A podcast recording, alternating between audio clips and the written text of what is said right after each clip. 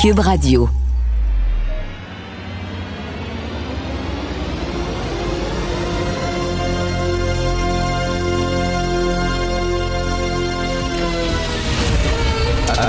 Attention, cette émission est laissée à la discrétion de l'auditeur. Les propos et les opinions peuvent choquer. Peuvent choquer. Oreilles sensibles s'abstenir. Richard Martineau. Martino. Un animateur pas comme les autres. Richard Martineau. Cube Radio. Bonjour, merci d'écouter Cube Radio. Bon vendredi. Alors, Northvolt, c'est parti. Donc, l'annonce a été faite hier. Écoutez, il y a deux façons de voir ça, là, cette euh, énorme euh, entreprise qui va fabriquer des batteries électriques à McMasterville. Euh, on peut voir le verre à demi-vide, bien sûr. On peut cracher dans la soupe en disant 7 milliards de dollars d'aide. Combien de PME au Québec on aurait pu aider avec ça? Comment ça se fait qu'on donne autant d'argent à des grosses entreprises comme ça, qui ont les, poches très, très profondes? Euh, souvent, on parle avec Yves Daou hein, de la section argent du Journal de Montréal, ici à l'émission, et, euh, il nous parle de mauvais placement du gouvernement. On donne des millions de dollars à des entreprises qui, après quelques années, quelques mois, lèvent les feutres, partent avec l'argent qu'on leur a donné, euh, ou alors euh, l'entreprise, ça fonctionne pas, fait faillite, on perd notre argent, ça arrive régulièrement. Est-ce que c'est un pari qui est trop risqué? Euh, en même temps, j'écoutais M. Fitzgibbon et dit là, cette entreprise-là va demander beaucoup, beaucoup d'électricité. Là. Ça va nécessiter énormément d'électricité. Il y a des craintes en disant, ben là, le Québécois, là, hein, parce que la mission de Hydro-Québec, c'est de donner de l'électricité à prix concurrentiel Québécois d'abord et avant tout, avant les entreprises. Alors, est-ce qu'il va y avoir du délestage? Est-ce qu'il va y avoir suffisamment d'électricité pour nous autres? Est-ce qu'il va falloir réduire notre consommation pour aider des grosses entreprises du genre? Il y a des craintes. Les gens dans la région de McMasterville, il y a des milliers de personnes qui vont passer par là tous les jours pour aller travailler dans cette usine-là. Euh, bon, il y a des craintes. Est-ce qu'on peut voir aussi le verre d'eau à demi plein? En disant, comme Mario Dumont écrit dans sa, chronique aujourd'hui, l'industrie automobile, ça a toujours été l'Ontario. Puis là, nous autres, on, on, peut, on peut rentrer là-dedans en disant l'Ontario, ça va être les chars à essence. Puis nous autres, on s'en va dans l'avenir, les chars électriques. Puis là, on dit, regardez, en arrivant là, avec un gros morceau, comme Nordvolt, le message qu'on envoie à la communauté internationale, c'est on est là. Venez-vous-en. Puis euh, là, quand un gros joueur arrive comme ça, ben, il y a des petits joueurs après ça qui disent ben là, on va aller au Québec, ça a, il y a quelque chose qui se passe. Et là, soudainement, il y a un effet d'entraînement. Euh, Est-ce qu'on peut donner la chance aux coureurs? Euh, François Legault, lorsqu'il a été félicité par Al Gore pour les efforts faits pour la transition énergétique au Québec, il y a des gens qui ont ri de ça en disant ben voyons donc le Québec. Puis là, Legault avait écrit en disant on peut-tu des fois se péter bretelles? On est les meilleurs au Canada pour ce qui est de la lutte contre les, gaz à effet de serre, pour ce qui est de la transition énergétique. On est la meilleure province. On peut-tu des fois se péter les bretelles et dire ça va bien, puis on est fiers. Donc on verra, Nordvolk, on verra, on se croise les doigts, mais c'est vraiment une très, très grosse nouvelle pour le développement économique du Québec. On va parler un peu plus tard avec Yves Daou. Joignez-vous à la discussion. Appelez ou textez le 187 Cube Radio 1877 827 2346. La criminalité, c'est un cycle. Et tu vois, le nouveau procès va se dérouler sans qu'aucun témoin ne se présente à la barre. L'histoire des criminels racontée par l'unique journaliste d'enquête, Félix Séguin. Alors, Félix, c'est JE ce soir. Vous avez eu accès à la gestion des euh, fameux incendies de forêt. Alors, euh, on va voir comment ça s'est, euh, s'est fait, ça s'est produit à l'interne. Moi, c'est le genre de reportage qui me fascine. Richard. La JE a proposé au gouvernement en juin dernier de faire entrer des caméras à des endroits où des caméras normalement n'entrent pas, c'est-à-dire dans les cabinets ministériels, dans celui de François Bonnardel, ministre de la Sécurité publique, qui au premier chef a géré les incendies de forêt, puis euh, au ministère du Conseil exécutif aussi, c'est-à-dire le cabinet du premier ministre. Son ministère s'appelle ainsi. Euh, et le, postulat de départ, la proposition que nous avons fait au gouvernement, c'est dire, écoutez, nous, on roule. Nos caméras roulent. Toujours, tout. Et euh, on écrit tout ce qu'on veut, on fait tout ce qu'on veut, on veut voir comment vous faites ça. Ne vous censurez pas parce qu'on est là. Ça, c'est la portion où on peut pas être dans la tête de quelqu'un. On ne sait pas si la caméra va influencer, probablement un peu, là, mais ce qu'il va dire. Mais être témoin, Richard, d'un exercice de haute gestion comme celui-là, pour moi, c'est une des facettes du journalisme. Ben, Félix, euh, vous l'aviez fait pendant la pandémie aussi. Là, hein? Vous aviez euh, envoyé des caméras pendant la pandémie, puis on voyait la gestion de la pandémie de l'interne, et c'était absolument fascinant. On voyait M. Dubé, puis tout ça. Donc, euh, à un moment donné, ils viennent qui oublient les caméras. Là. Puis c'est certain. Il faut le dire, les gens, les complotistes, ah oui, les médias, vous êtes le relais du gouvernement. Non, non, ils font leur job, puis les journalistes font leur job. Exactement. Donc, et, c'est assez, tu sais, d'en arriver justement à créer cet espace-là où euh, un ministre qui sait que toutes ses déclarations seront scrutées à la loupe oublie les caméras. Il y a, il y a un accomplissement dont on est fier dans ça, comme, comme journaliste, ça veut dire qu'on fait bien la job. On se fait oublier, on regarde, on analyse, on diffuse. Alors, avant d'arriver dans le vif du sujet, pour ceux qui euh, qui ne le savaient pas, tu sais, la, vie d'un ministre comme François Bonnardel, euh, pour ceux qui pensent que c'est dans, la Watt et puis, euh, tu sais, on, puis qu'on les catine et tout ça, non, non, non. François Bonnardel se réveille à, à 5h30 le matin, il se couche à minuit le soir, et c'est une suite ininterrompue de réunions d'urgence en période de crise. Honnêtement, je vous mets au défi de faire autant de meetings dans une journée et de garder la tête froide et de prendre la bonne décision. C'est ça de la haute gestion. François Legault, même genre de truc, sauf que lui supervise un peu toute l'affaire. Alors, maintenant que tout ça c'est dit, on pense que dans un cabinet ministériel, c'est tranquille, c'est consensuel. En période de crise, Richard, c'est métal sur métal. Pendant les incendies du forêt euh, qui ont brûlé l'équivalent de la superficie de 110 fois la ville de Montréal, ça n'a pas d'allure, c'est gros, gros, gros et historique. Euh, on a eu beaucoup de rififi entre les maires et le cabinet du premier ministre. Mais tout ah ça, ça s'est déroulé. Ah oui, mais tout ça, là, écoute, je vais te raconter une anecdote, OK? Euh, tu te rappelles à un moment donné, Chibougamau est complètement évalué, évacué parce que l'incendie se trouve à peu près une quinzaine de kilomètres de la ville et il avance de 5 kilomètres par jour. Alors, on évacue complètement Chibougamau. Ça se fait en, collaboration avec le ministère de la Sécurité publique. Moi, je suis François Bonnardel qui s'en va rencontrer la mairesse de Chibougamau à Robertval, à la base de la Sopfeu. Il reste une place dans deux places dans l'avion, le Pilatus qui ramène la mairesse à Chibougamau.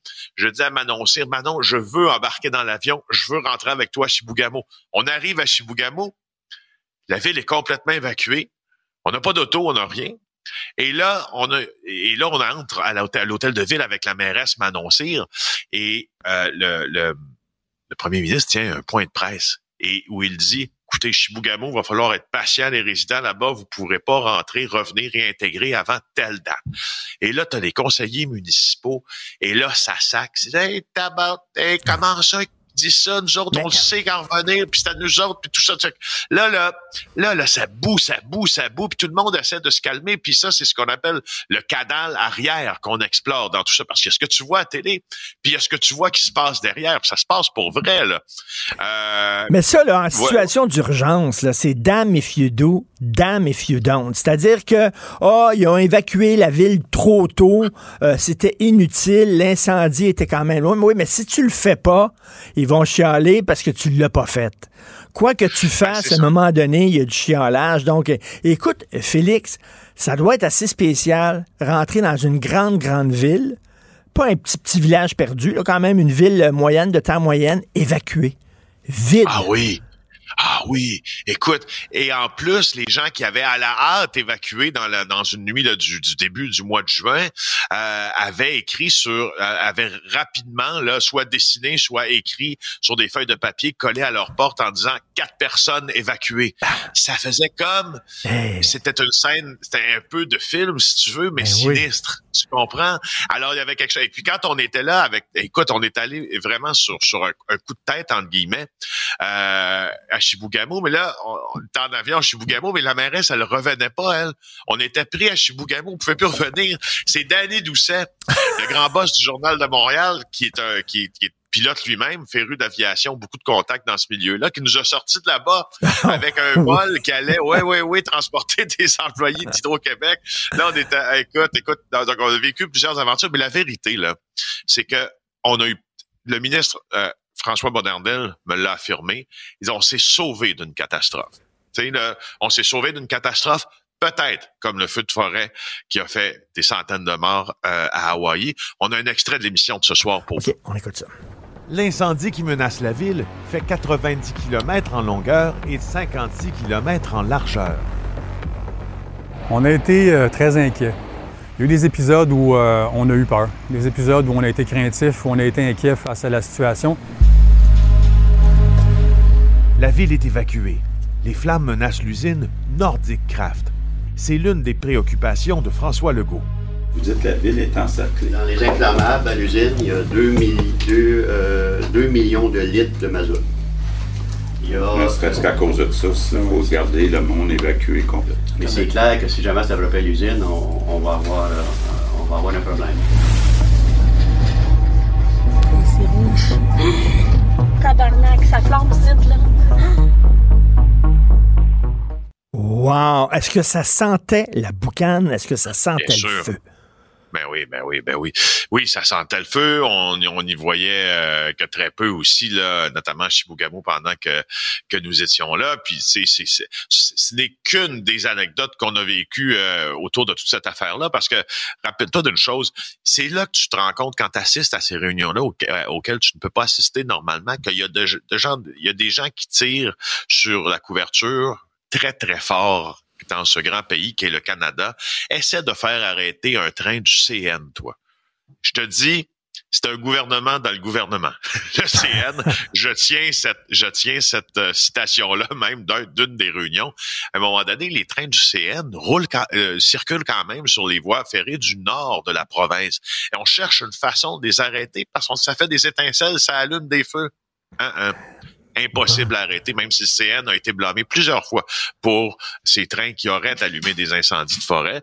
Il y a les papetières qui voulaient garder accès aussi à la forêt, sans égard au fait qu'ils pouvaient eux aussi devenir euh, de, se mettre en danger puis puis puis empirer la situation. Non, franchement, écoute, on a vraiment hâte de présenter ça ce soir. Moi, c'est ben un exercice que je trouve essentiel très chouette, éducatif. Et donc, j'imagine, ça a demandé plusieurs jours de tournage. Hein. C'est du 10 pour 1, ça, finalement, là. du 20 ah, ça, c'est du 10 pour 1, exact. Ouais, ah ouais. Ça, c'est du plus que tu dis. C'est du 15, euh, presque du 15 pour 1, ça, oui. Du 15 pour 1, c'est-à-dire pour chaque 15 heures que tu tournes, il y a une heure que tu vas, euh, chaque 15 minutes. En tout cas, bref, ça va être très hâte de voir ça ce soir à JE. Tiens, on pourrait s'en reparler peut-être lundi. Passe un excellent week-end, Félix Séguin.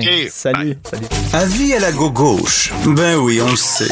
Martineau, ça n'a pas de bon sens comme il est bon. Vous écoutez Martineau. Cube Radio. Cube Radio. Cube Radio. En direct à LCN. 8h45, c'est notre dernier rendez-vous de la semaine avec Richard Martineau qu'on retrouve dans ses studios à Cube Radio. Salut Richard. Salut Jean-François. Écoute, c'est parti pour le fameux projet euh, Northvolt. Alors, cette grosse entreprise, hein, ils vont, ils vont avoir besoin d'électricité. Fait que là, je demande aux citoyens de diminuer un peu notre consommation pour que ces gens-là puissent faire des batteries électriques. Donc, je demande aux citoyens québécois d'avoir recours à la fameuse méthode reconnue partout à travers le monde, qui est la méthode du M, c'est-à-dire de prendre notre douche en famille. Euh, donc, c'est très important. Euh, écoute, ta mère te lave le dos. Tu me permettras de passer un tour, Richard. Ah non, ben non, c'est bon, on sauve l'électricité. ta mère te lave le dos, tu laves le dos de ton père. Et euh, il y a même des douches intergénérationnelles avec des petits bancs pour les grands-parents. On voit les pubs des fois à LCN, des douches avec des petits bancs. Là. Alors, ta grand-mère est assise, elle peut te laver les jambes, tu laves les jambes. C'est fantastique. Une famille qui se lave en même temps est une famille unie. Mais, mais par contre, à 3 heures du matin. S'il vous plaît, faites pas ça dans la journée. Réveillez Pépé et Mémé. Euh, tout le monde tout nu dans la douche à 3 heures du matin, puis lavez-vous, puis là, on va pouvoir avoir une belle entreprise qui fait des batteries électriques. Prendre sa douche avec ses parents à 3 heures du matin. Il y a quelque chose au pluriel qui fonctionne pas là-dedans. Mais ça fait Euh, une bref, famille euh, comme ça. Ça fait une famille de même. Oui, c'est ça. C'est ça. Hey, Richard, euh, il y a de plus en plus de gens qui critiquent les seuils d'immigration imposés par Justin Trudeau. Ils les trouvent carrément irréalistes. Ben, tout à fait. Écoute, il y a plusieurs textes qui ont été publiés par des chroniqueurs du Journal de Montréal. Là, j'ai vu passer sur les, les médias sociaux, ah oui, c'est le Journal de Montréal, le Journal de Québec, là, ils sont obsédés par ça. Non, non, non, partout, là. Écoutez, là, Francis Veil, c'était dans la presse, Francis Veil, là, cette semaine, il dit une des causes majeures de la pénurie de logements, c'est le boom en immigration. Il l'écrit, il dit, c'est pas les spéculateurs, c'est pas l'offre de logement qui est trop basse, c'est pas les normes municipales, c'est qu'il y a trop d'immigrants temporaires qui se pointent. Puis il dit là, il dit, c'est une tempête parfaite, c'est-à-dire que ça coûte de plus en plus cher les matériaux de construction, donc il y a des projets immobiliers qui sont sur la glace.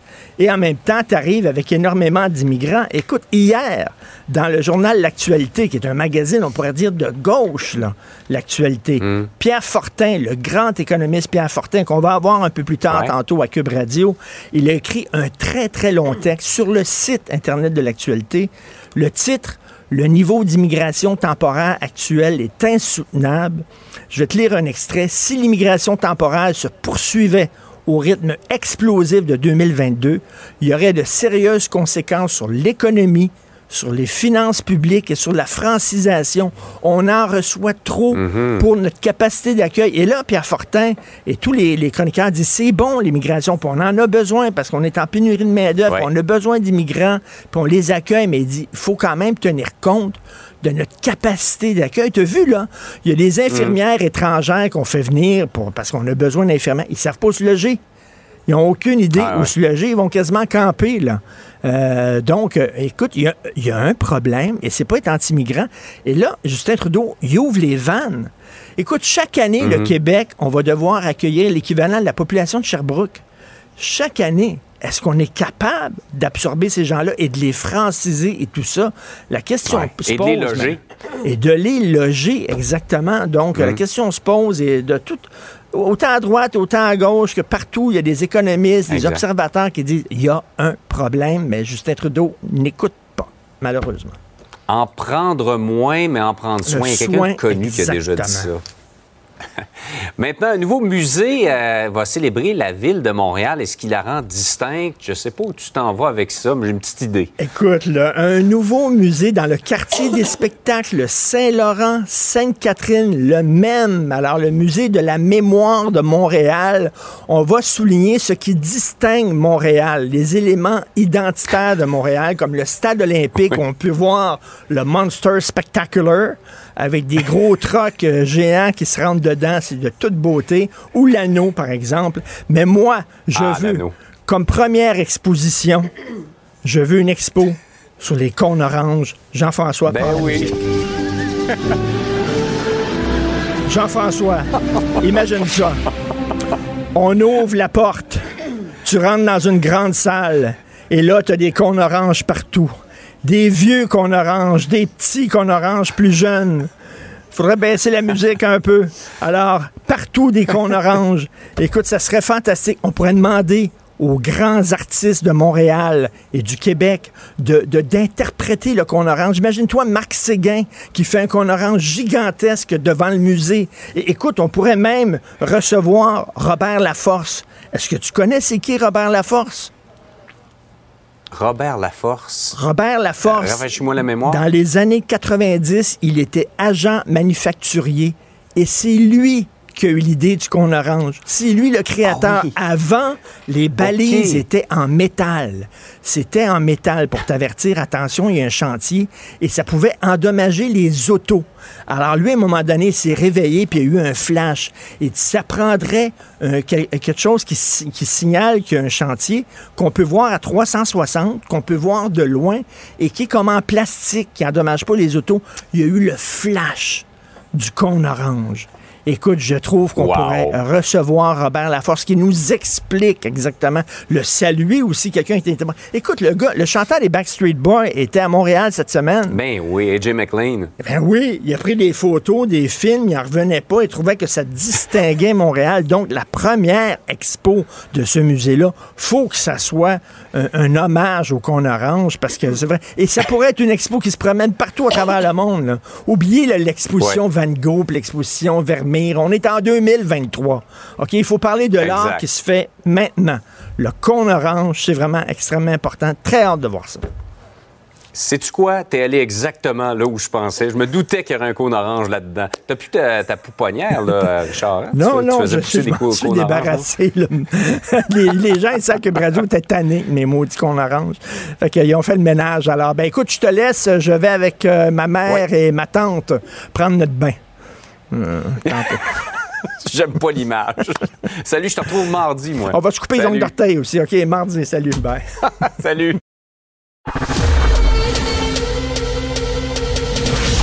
Richard Martineau. Narrateur de l'actualité.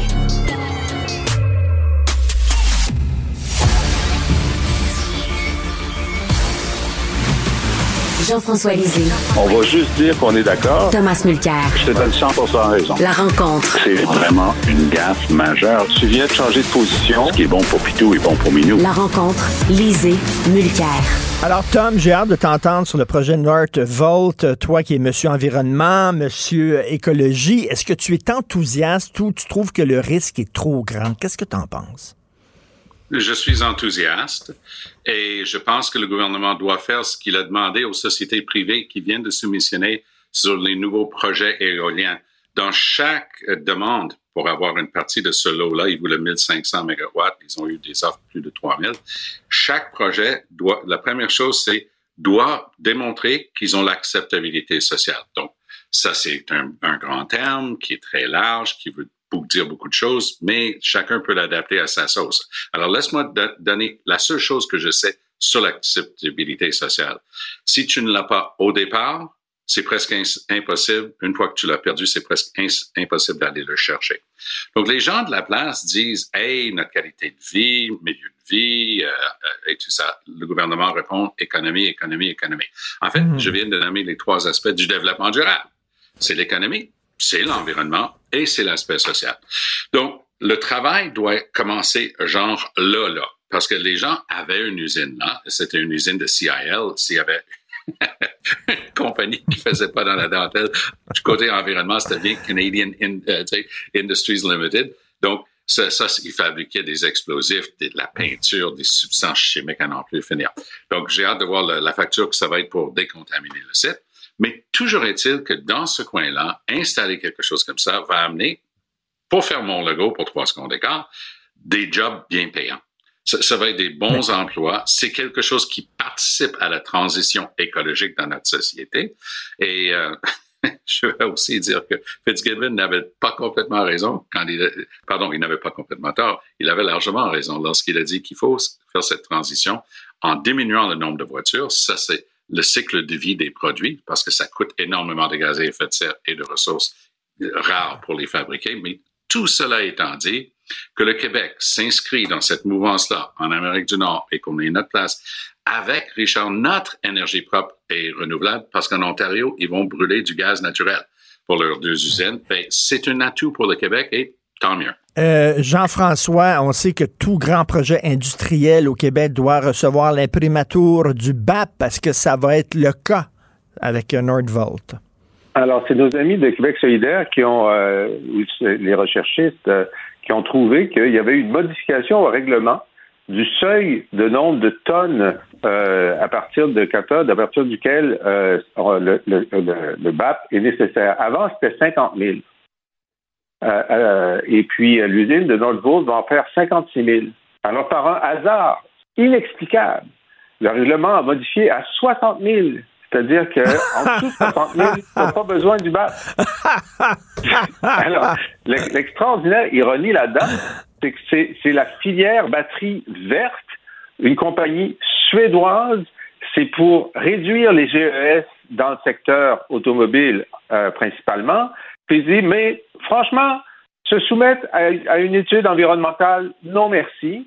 Et selon euh, les, sources euh, de, je pense, c'est de la presse, euh, ils disent que, ben non, finalement, pendant la négociation, qui a duré donc, on l'a appris hier, plus d'un an, entre un et deux ans, la compagnie suédoise a réclamé de cette modification réglementaire pour ne pas se soumettre au BAC.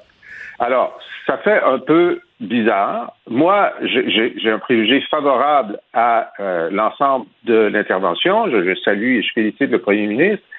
Mais j'ai eu un peu de difficulté en lisant le communiqué euh, à voir, c'est un investissement de 7 milliards. Alors là, on soustrait les aides gouvernementales. Là, j'ai dit, oui, mais d'habitude, il en reste qui est l'investissement de la compagnie. Combien de milliards est-ce que la compagnie investit? Et, là, j'espère que le, bureau de Petite Tribune va m'appeler pour me corriger. Mais selon mes calculs, c'est zéro. C'est-à-dire que la totalité de l'investissement est appuyée par le gouvernement. C'est quand même extraordinaire. Et qu'est-ce que tu penses de ça, Tom, qu'on a soudainement euh, dit, euh, ben, on va faire une exception pour cette entreprise-là. Ils n'ont pas besoin d'avoir l'imprimatur du BAP. Il y a un mot pour ça. Euh, le terme anglais, c'est regulatory capture. Ça existe comme champ d'étude, d'étude des réglementations. Et on appelle ça la capture réglementaire lorsque la personne qui est censée faire ça dans l'intérêt du public devient captif de la personne qui est disposée de réglementer. Ça, c'est pas brillant. J'avais pas vu ce bout-là. Et euh, Jean-François, ça me fait penser, tu sais, la fameuse ligne électrique Artel des cantons, ils étaient pas, euh, pouvaient pas passer sur des terrains. Euh, ils ont voté une loi, puis c'était le PQ d'ailleurs, je crois. Ils ont voté une loi radioactive qui leur permettait finalement de passer sur le terrain en disant que c'est une situation d'urgence nationale. C'est un peu ce qu'on fait avec ça. On en a tellement besoin que là, ben, regarde, on, ils n'ont pas besoin de passer par le BAP. Ben, ben, écoute, c'est pas c'est pas du tout le même cas de figure parce qu'Artel des Cantons, c'était au lendemain de la crise du verglas où on était à un fil de perdre euh, l'alimentation électrique, hmm. de toute l'île de Montréal. Et donc, on dit, ça prend ça prend un plan B, ça prend une deuxième ligne, puis c'était Artel des Cantons. Et à l'époque, euh, quand tu sors d'une crise du verglas, tu te dis, c'est vrai que ça arrive une fois par mille ans, mais peut-être qu'on compte mille ans et cette année, puis là, le, prochain Milan commence l'an prochain, mais là, on peut l'avoir le premier jour du deuxième Milan. Et donc, avait, j'étais là, j'étais conseiller de M. Bouchard, et on avait une situation un peu d'urgence en disant, si ça se reproduit l'an prochain ou dans deux ans ou dans trois ans, on doit faire les démonstrations qu'on a fait tout en notre possible pour ne pas laisser euh, la ville de Montréal sans alimentation électrique. Et d'ailleurs, on avait eu peur que l'alimentation en eau soit coupée. Il y avait une nuit terrible où on était sur le point de la perdre. Dans le cas de Nordvolt, je veux dire qu'on l'ait ou qu'on ne l'ait pas, c'est juste où est-ce qu'on se situe dans l'échiquier international de la production de batteries. Là, c'est pas, il y, a personne qui va mourir ou manquer d'eau si euh, il y a un BAP puis ça retarde, ça retarde d'un an et demi, deux ans. Euh, Tom, le, pari, c'est qu'on on attire un gros joueur comme ça, et là, on en voit euh, dans la communauté internationale qu'on est là. On est là. Et là, ça va attirer d'autres joueurs qui vont dire, mais là, il y a quelque chose qui se passe au Québec, et ces gens-là vont, euh, vont venir s'établir ici. c'est un, un pari intéressant quand même, mais c'est risqué.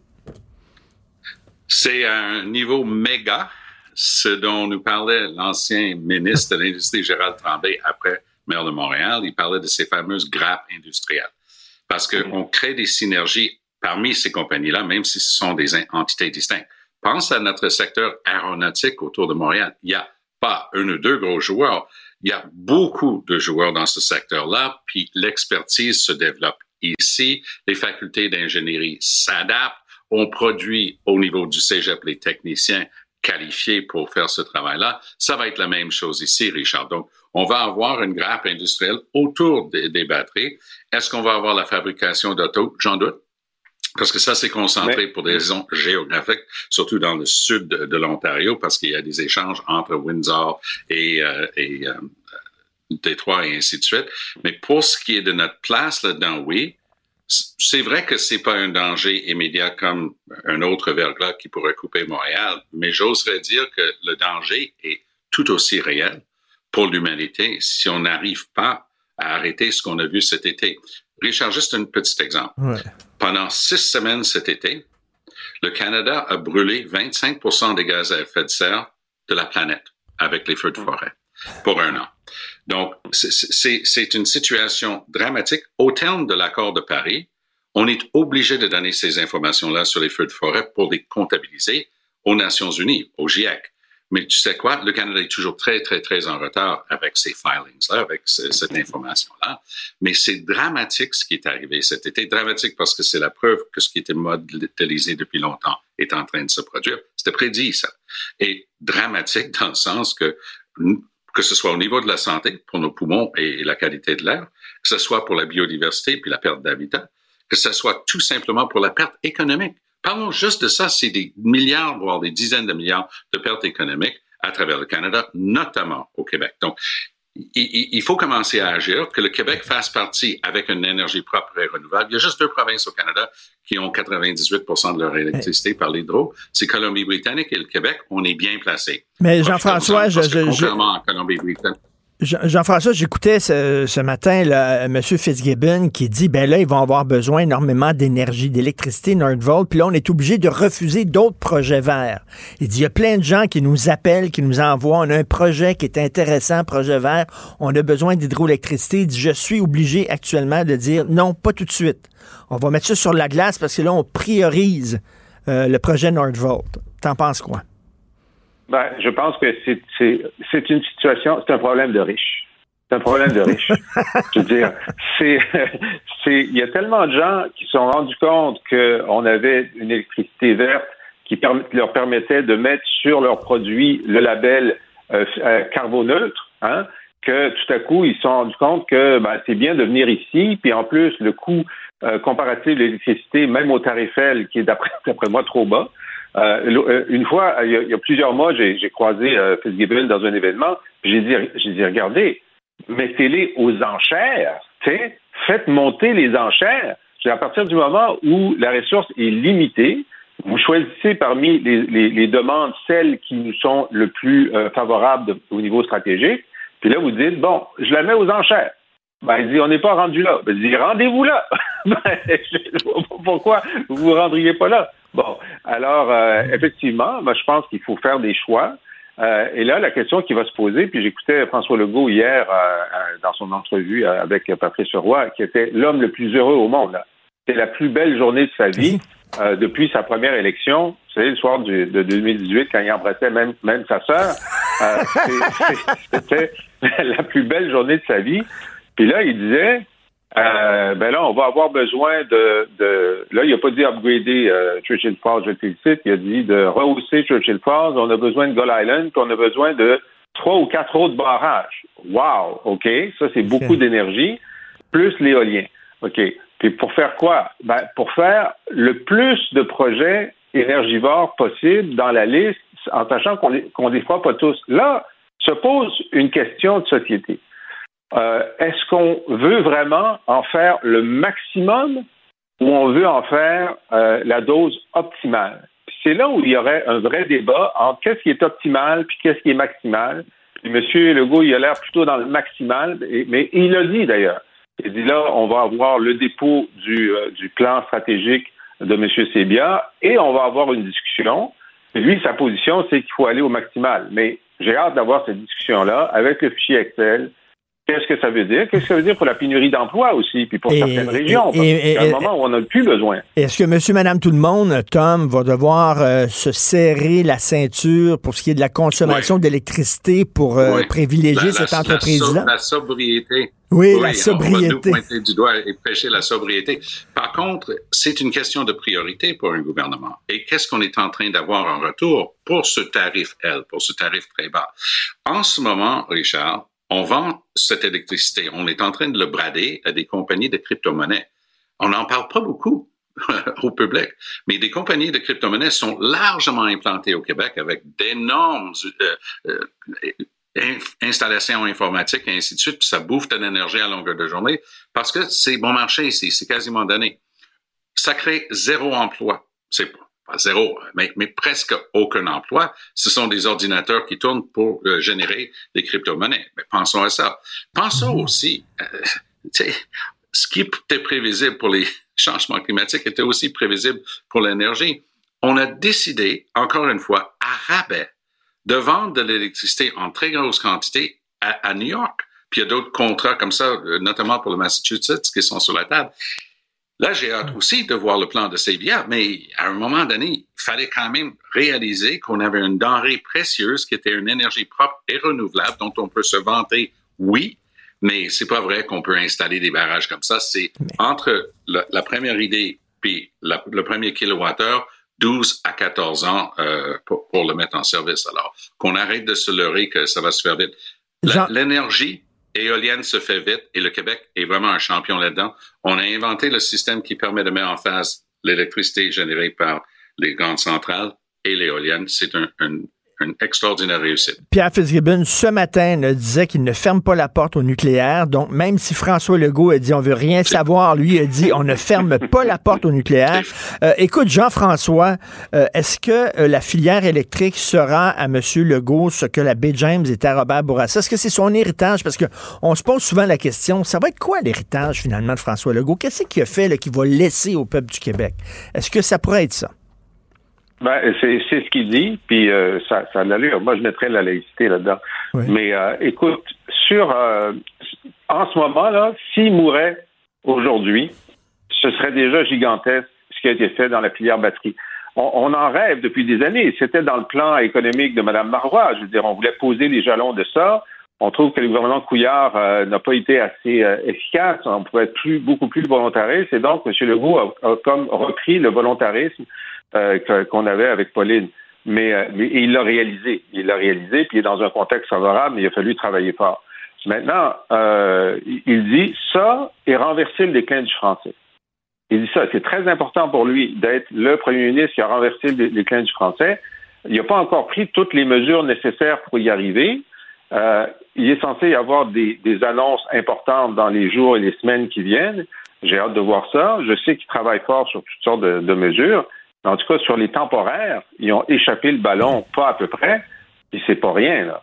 Alors, bon, c'est ça. Alors, s'il mourait aujourd'hui, pour la, pour, la, pour euh, la filière batterie, ce serait un leg important. Pour le français, ce serait inachevé. Mais il dit qu'il est en forme. C'est sûr qu'il se représente en 2026. Ben oui. Euh, Tom, euh, je reviens sur M. Fitzgibbon. Il a dit c'est impossible de se passer du carbone sur la planète sans le nucléaire. Donc, il est vraiment, il vient de contredire son premier. Il laisse la porte ouverte. Il dit tout est sur la table. Et là, on lui a posé la question est-ce que même le nucléaire est sur la table? Il dit tout est sur la table. Donc, euh, qu'est-ce que tu en euh, penses? Monsieur, Monsieur Fitzgibbon est en train de se comporter en yaka. Tu sais ce que c'est un yaka hein? C'est quelqu'un qui dit yaka faire ci, yaka faire ça. La centrale nucléaire de Gentilly 2, en face de Trois-Rivières, est fermée. Ça coûterait des dizaines de milliards de dollars pour le remettre en marche. C'est une technologie qui avait ses avantages, mais on n'a qu'à regarder, c'est le central frère de Gentilly 2 qui est à Pointe-le-Pro au Nouveau-Brunswick, combien ça a coûté pour le remettre en marche et combien de temps ça a pris. Alors, il a beau rêver. Ce qu'on entend le plus de ce temps Richard, en ce qui concerne le nucléaire, ce sont des petits centrales modulaires. SMRs, Small Modular Reactors, comme si c'était des Lego c'est une centrale nucléaire. Et ça prend la même énergie pour le mettre en marche. On parlait tantôt d'acceptabilité sociale pour ce qui a déjà été une usine, parce qu'on veut remettre une usine là où il y avait une usine. OK, ça, ça va être un grand débat d'acceptabilité sociale. Ici, au Québec, remettre du nucléaire, rappelle-toi les gaz de schiste. Le Québec est une des rares places sur la planète Terre, en Bretagne, on a fait la même chose en France, à dire basta les gaz de schiste, ça passe pas ici. J'étais là, sur la ligne de front pour Gentil. J'étais là avec les groupes Sortons Québec du nucléaire. Le NPD, Jack Layton, on était archi présents. Ils sous-estiment complètement le bourbier dans lequel il se mettrait. Il peut dire ça comme gars des affaires, il n'y a qu'à faire ça, il n'y a, qu'à faire du nucléaire. It won't happen. Jean-François, Jean euh, en terminant, selon toi, est-ce qu'on va ouvrir la porte au nucléaire? Écoute, ça va dépendre de euh, ça va dépendre de, de l'ampleur de la liste. Euh, ce que, ce que, dit Fitzgibbon en disant que le monde ne peut pas se passer du nucléaire pour se décarboner, ailleurs au Québec, où ils n'ont pas de rivière, il a raison. Il a raison. Si la Chine veut produire euh, et réduire son charbon, il faut qu'elle crée son euh, son électricité ailleurs, puis elle a deux, juste deux super grandes rivières qui sont déjà harnachées. Alors bon, est-ce que c'est nécessaire au Québec? Ben, ça dépend de nos ambitions euh, de, d'implantation manufacturière. Peut-être qu'on se dit, écoutez, on va aller jusqu'à ce qu'on ait besoin du nucléaire, puis là, on le fera pas. Puis les petites centrales nucléaires, écoute, il y a même le projet de Bill Gates, que c'est des petites centrales nucléaires qui utilisent leurs propres déchets dans une deuxième euh, génération d'énergie, et donc il n'y a pas de déchets ou très peu de déchets nucléaires, mais ça, c'est pas encore commercialisé. Il y a un moment où ça peut devenir très intéressant comme euh, pour, pour en ajouter une couche. Mais le débat, c'est est-ce qu'on peut avoir deux grosses usines de moins puis se passer du nucléaire au Québec? Ça se peut qu'on ait ce débat-là. Merci, monsieur. N'oubliez pas de prendre votre douche en famille, comme Éric Duhem, à 2 heures du matin, s'il vous plaît, pour... Euh, Avec la vaisselle. Amener la vaisselle dans la douche. Tout à fait. Il faut le faire faut le faire lorsqu'on est sobre, pas le vendredi. Il faut être sobre. C'est vrai. Merci. Bon week-end à vous deux. Merci. Si vous voulez euh, vous procurer le nouveau livre de Jean-François Lisée par la bouche de mes crayons, qui est un recueil de ses meilleures chroniques euh, dans le devoir, ou vous abonner à ses balados, allez sur le site euh, laboîtealisée.com. Joignez-vous à la discussion. Appelez ou textez le 187 Cube Radio 1877 827 2346. Je te rappellerai que 1,3 milliard, 44 milliards de dollars. C'est beaucoup, beaucoup d'argent. À partir de cet événement-là, il y a eu un point de bascule. Un directeur de la section argent, pas comme les autres. Yves Daou. C'est pas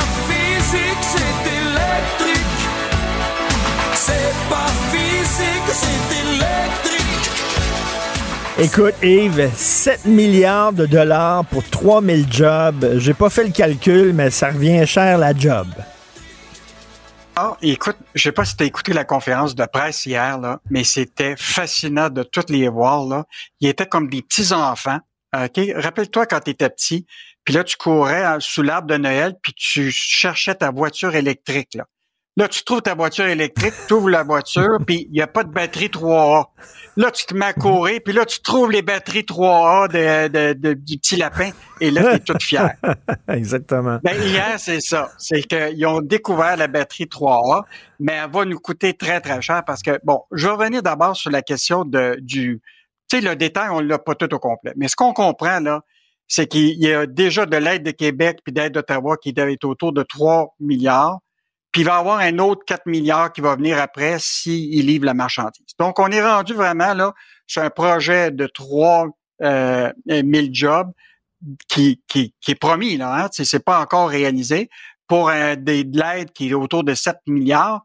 Euh, donc, c'est un gros, gros risque qu'on prend.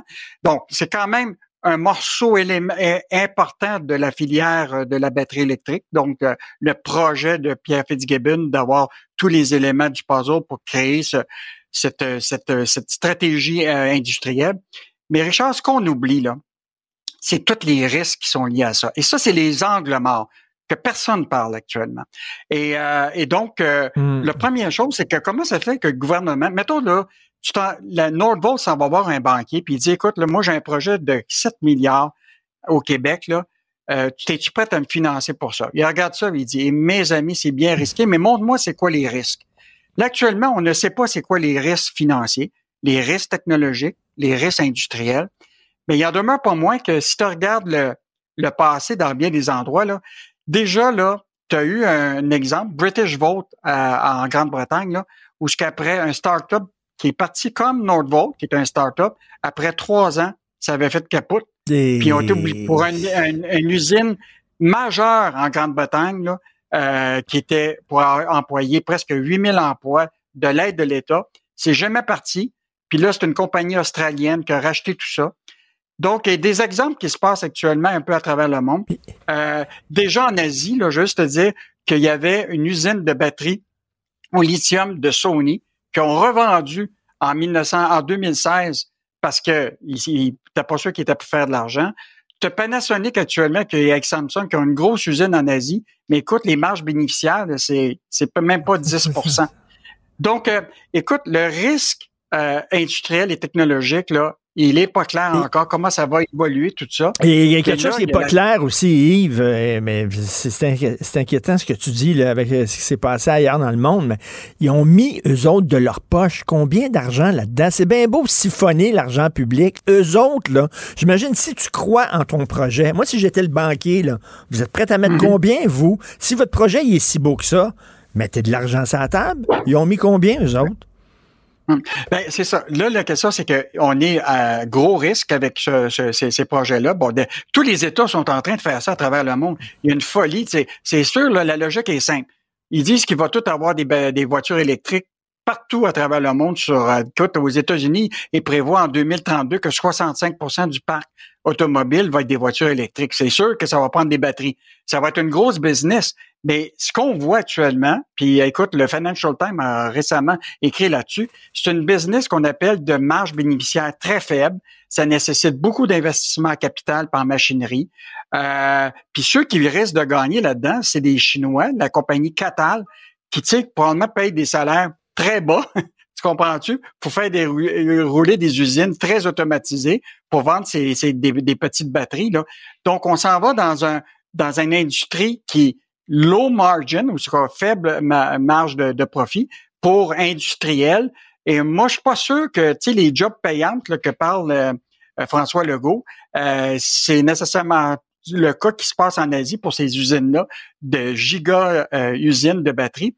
Et là, ce qui est intéressant, Richard, il faut vraiment là, que, que je te parle de ça. Hier, le, le premier ministre euh, Legault a dit si les PME du Québec vont se faire concurrencer pour les emplois de Northvolt sont pas capables de payer des salaires de 35 à 40 pièces de l'heure, ils ont juste à fermer leur porte ou à s'automatiser.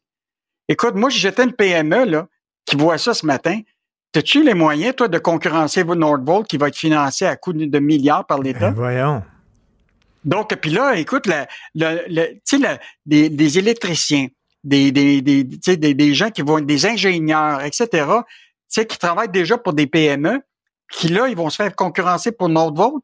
On n'a pas plus de, de, de, d'em- de- de- d'employés pour, euh, pour fournir Mais, tout mais- ce mais- monde-là. mais- comment ça fonctionne à l'interne, là, rapidement, Yves? Quand on donne autant d'argent à une entreprise, est-ce que le gouvernement va mettre son nez dans livre? Est-ce qu'on va suivre ce qui se passe ou on va apprendre dans trois ans c'est quoi la situation financière de l'entreprise? On va-tu être là, le nez d'un livre, régulièrement? Bon, Richard, là, c'est la grande question. Hier, personne n'a voulu parler de ça, mais on a sorti ça il y a deux semaines. C'est la part du 1,4 milliard du gouvernement du Québec. Il paraîtrait qu'une partie de ça va être en capital action dans l'entreprise. Donc, si on a du capital action dans l'entreprise, ce qui serait peut-être intéressant que Fitzgibbon soit ouvert là-dessus puis qu'il nous dise concrètement, est-ce qu'on va être actionnaire de Nordvolt ou pas? Puis on- donc, Ah, on ça, va pouvoir participer à prendre les décisions avec les, avec Ben- les, les dirigeants de l'entreprise.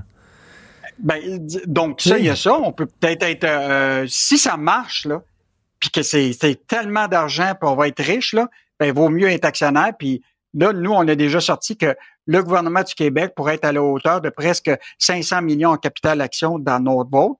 Mais là, ils n'ont pas dévoilé le détail, mais nous, on a eu des, des sources euh, assez euh, privilégiées. Euh, mais maintenant, une fois que tu deviens actionnaire, est-ce que tu es actionnaire d'un secteur qui est profitable? Et là, c'est ça qui va être la grande question. Est-ce qu'on est dans un secteur qui va euh, ramener beaucoup d'argent aux Québécois? Donc, écoute, Richard, moi, en, en conclusion, là, c'est que les risques, on les connaît pas, mais les angles morts, là, c'est la start-up Vote, ça va être solide? Deuxième affaire, on va-tu avoir la main-d'œuvre pour être capable de, Ben de- oui. de- de remplir cette mission-là? Le logement, les enjeux de logement autour de la ville de McMaster, McMasterville et Saint-Basile. Est-ce qu'on va être capable de trouver du logement pour loger tous ces travailleurs-là? Beaucoup, Écoute, beaucoup beaucoup d'incertitudes. d'angles morts. Beaucoup d'incertitudes, beaucoup d'angles morts. Qu'est-ce qu'on va pouvoir lire ce week-end dans la section argent?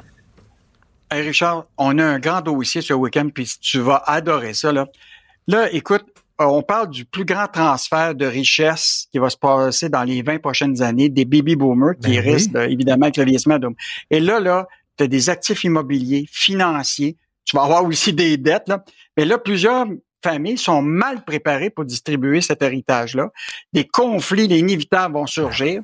Et donc, euh, là, on fait un bon dossier sur toutes les histoires empoisonnées d'héritage qui arrivent, où ce que tu te retrouves avec des dettes, tu te retrouves avec des, un testament qui est mal fait, euh, etc.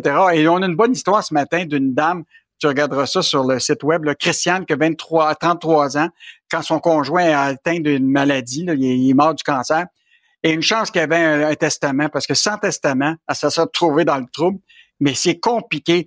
Mais Lui écoute, écoute, des Yves, enfants, Yves, etc. avec les familles recomposées, sais, ça, ça devient mm -hmm. compliqué, là. T'as des, as des, des, des demi-frères, t'as des demi-sœurs, qu'eux autres ont leur famille de leur côté, ont leur beau-père. C'est pas évident, là, les, les histoires de, de testament. Ben, Christiane, encore, elle gère encore la succession de son conjoint décédé il y a 13 ans. Eh, Donc, imagine-toi comment c'est complexe. Alors, on va avoir un bon dossier sur des témoignages, des notaires qui nous parlent, puis des chroniqueurs qui vont donner des bons conseils aux gens pour euh, bien se préparer pour. Euh, donc, assure-toi, euh, Richard, d'avoir un bon testament. Je vais découper ça et mettre ça sur mon frigidaire. Merci beaucoup, Yves. Bon week-end. Salut, Richard. Allez, salut. Bon week-end. Au revoir. Martino. Le parrain de l'actualité.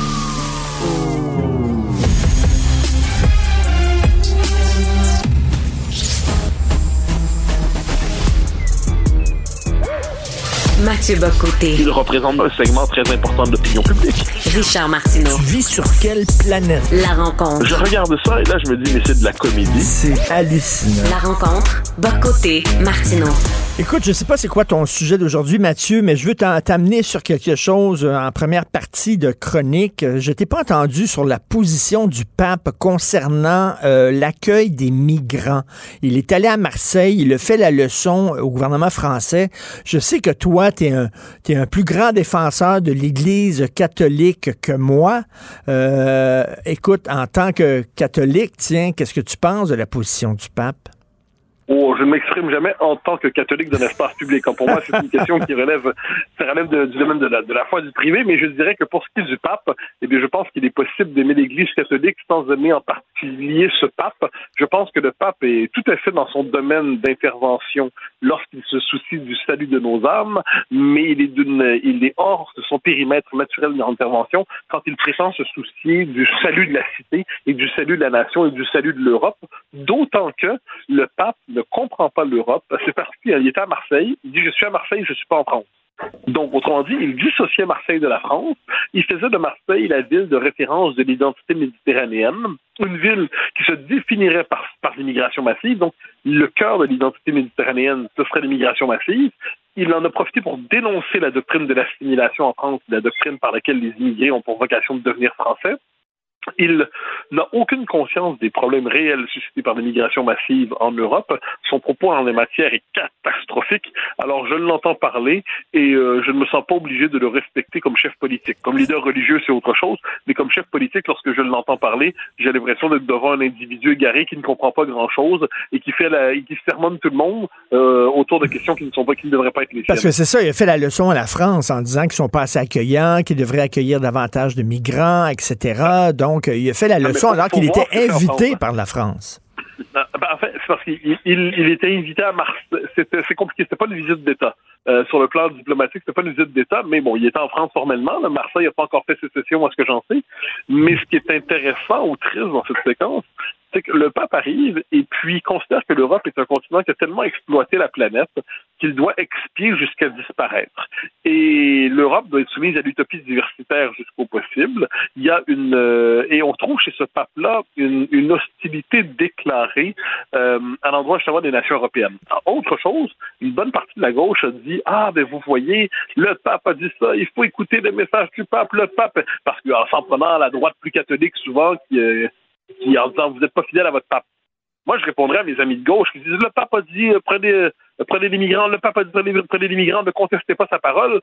J'ai un instant, on ne va pas segmenter la parole du pape. Donc, s'il faut à tout prix traiter chacune de ses paroles comme parole d'évangile, que pensez-vous de ses propos sur l'IVG? Que pensez-vous de ses propos sur l'avortement? Que pensez-vous de ses propos sur tout ça? Ah, mmh. d'accord, vous n'êtes pas d'accord. Donc, vous, vous mmh. sélectionnez dans la parole du pape ce que vous mmh. retenez comme parole sacrée et ce que vous re rejetez. Mais moi, de mon point de vue, je, je une position tout autre. Je ne me fie pas au pape en matière ni politique, ni morale. Comme je dis, pour ce qui est du, de, de, de, de la vie spirituelle, l'Église est longue par ailleurs et a déjà traversé des, des périodes avec des, des papes désagréables, pour ne pas dire des papes qui n'inspirent rien de bon. Ben, très bien, ça fait partie de la vie. Je pense que celui-là, à l'échelle de l'histoire, ne sera pas retenu comme un pape de référence. Euh, de, quel sujet tu voulais me parler, euh, Mathieu? Ah oui, donc, donc, oui, il y a des problèmes de communication. Donc moi, je parle de la partielle de lundi, qui est beaucoup plus importante qu'il n'y paraît. Je suis fasciné de voir euh, François Legault je dramatisais, entre guillemets, la partielle. Comment? Ben, D'abord, il s'y rend. C'est pas un détail. Hein. Le premier ministre participe à une élection partielle alors qu'il y y a déjà une major- majorité écrasante à l'Assemblée nationale.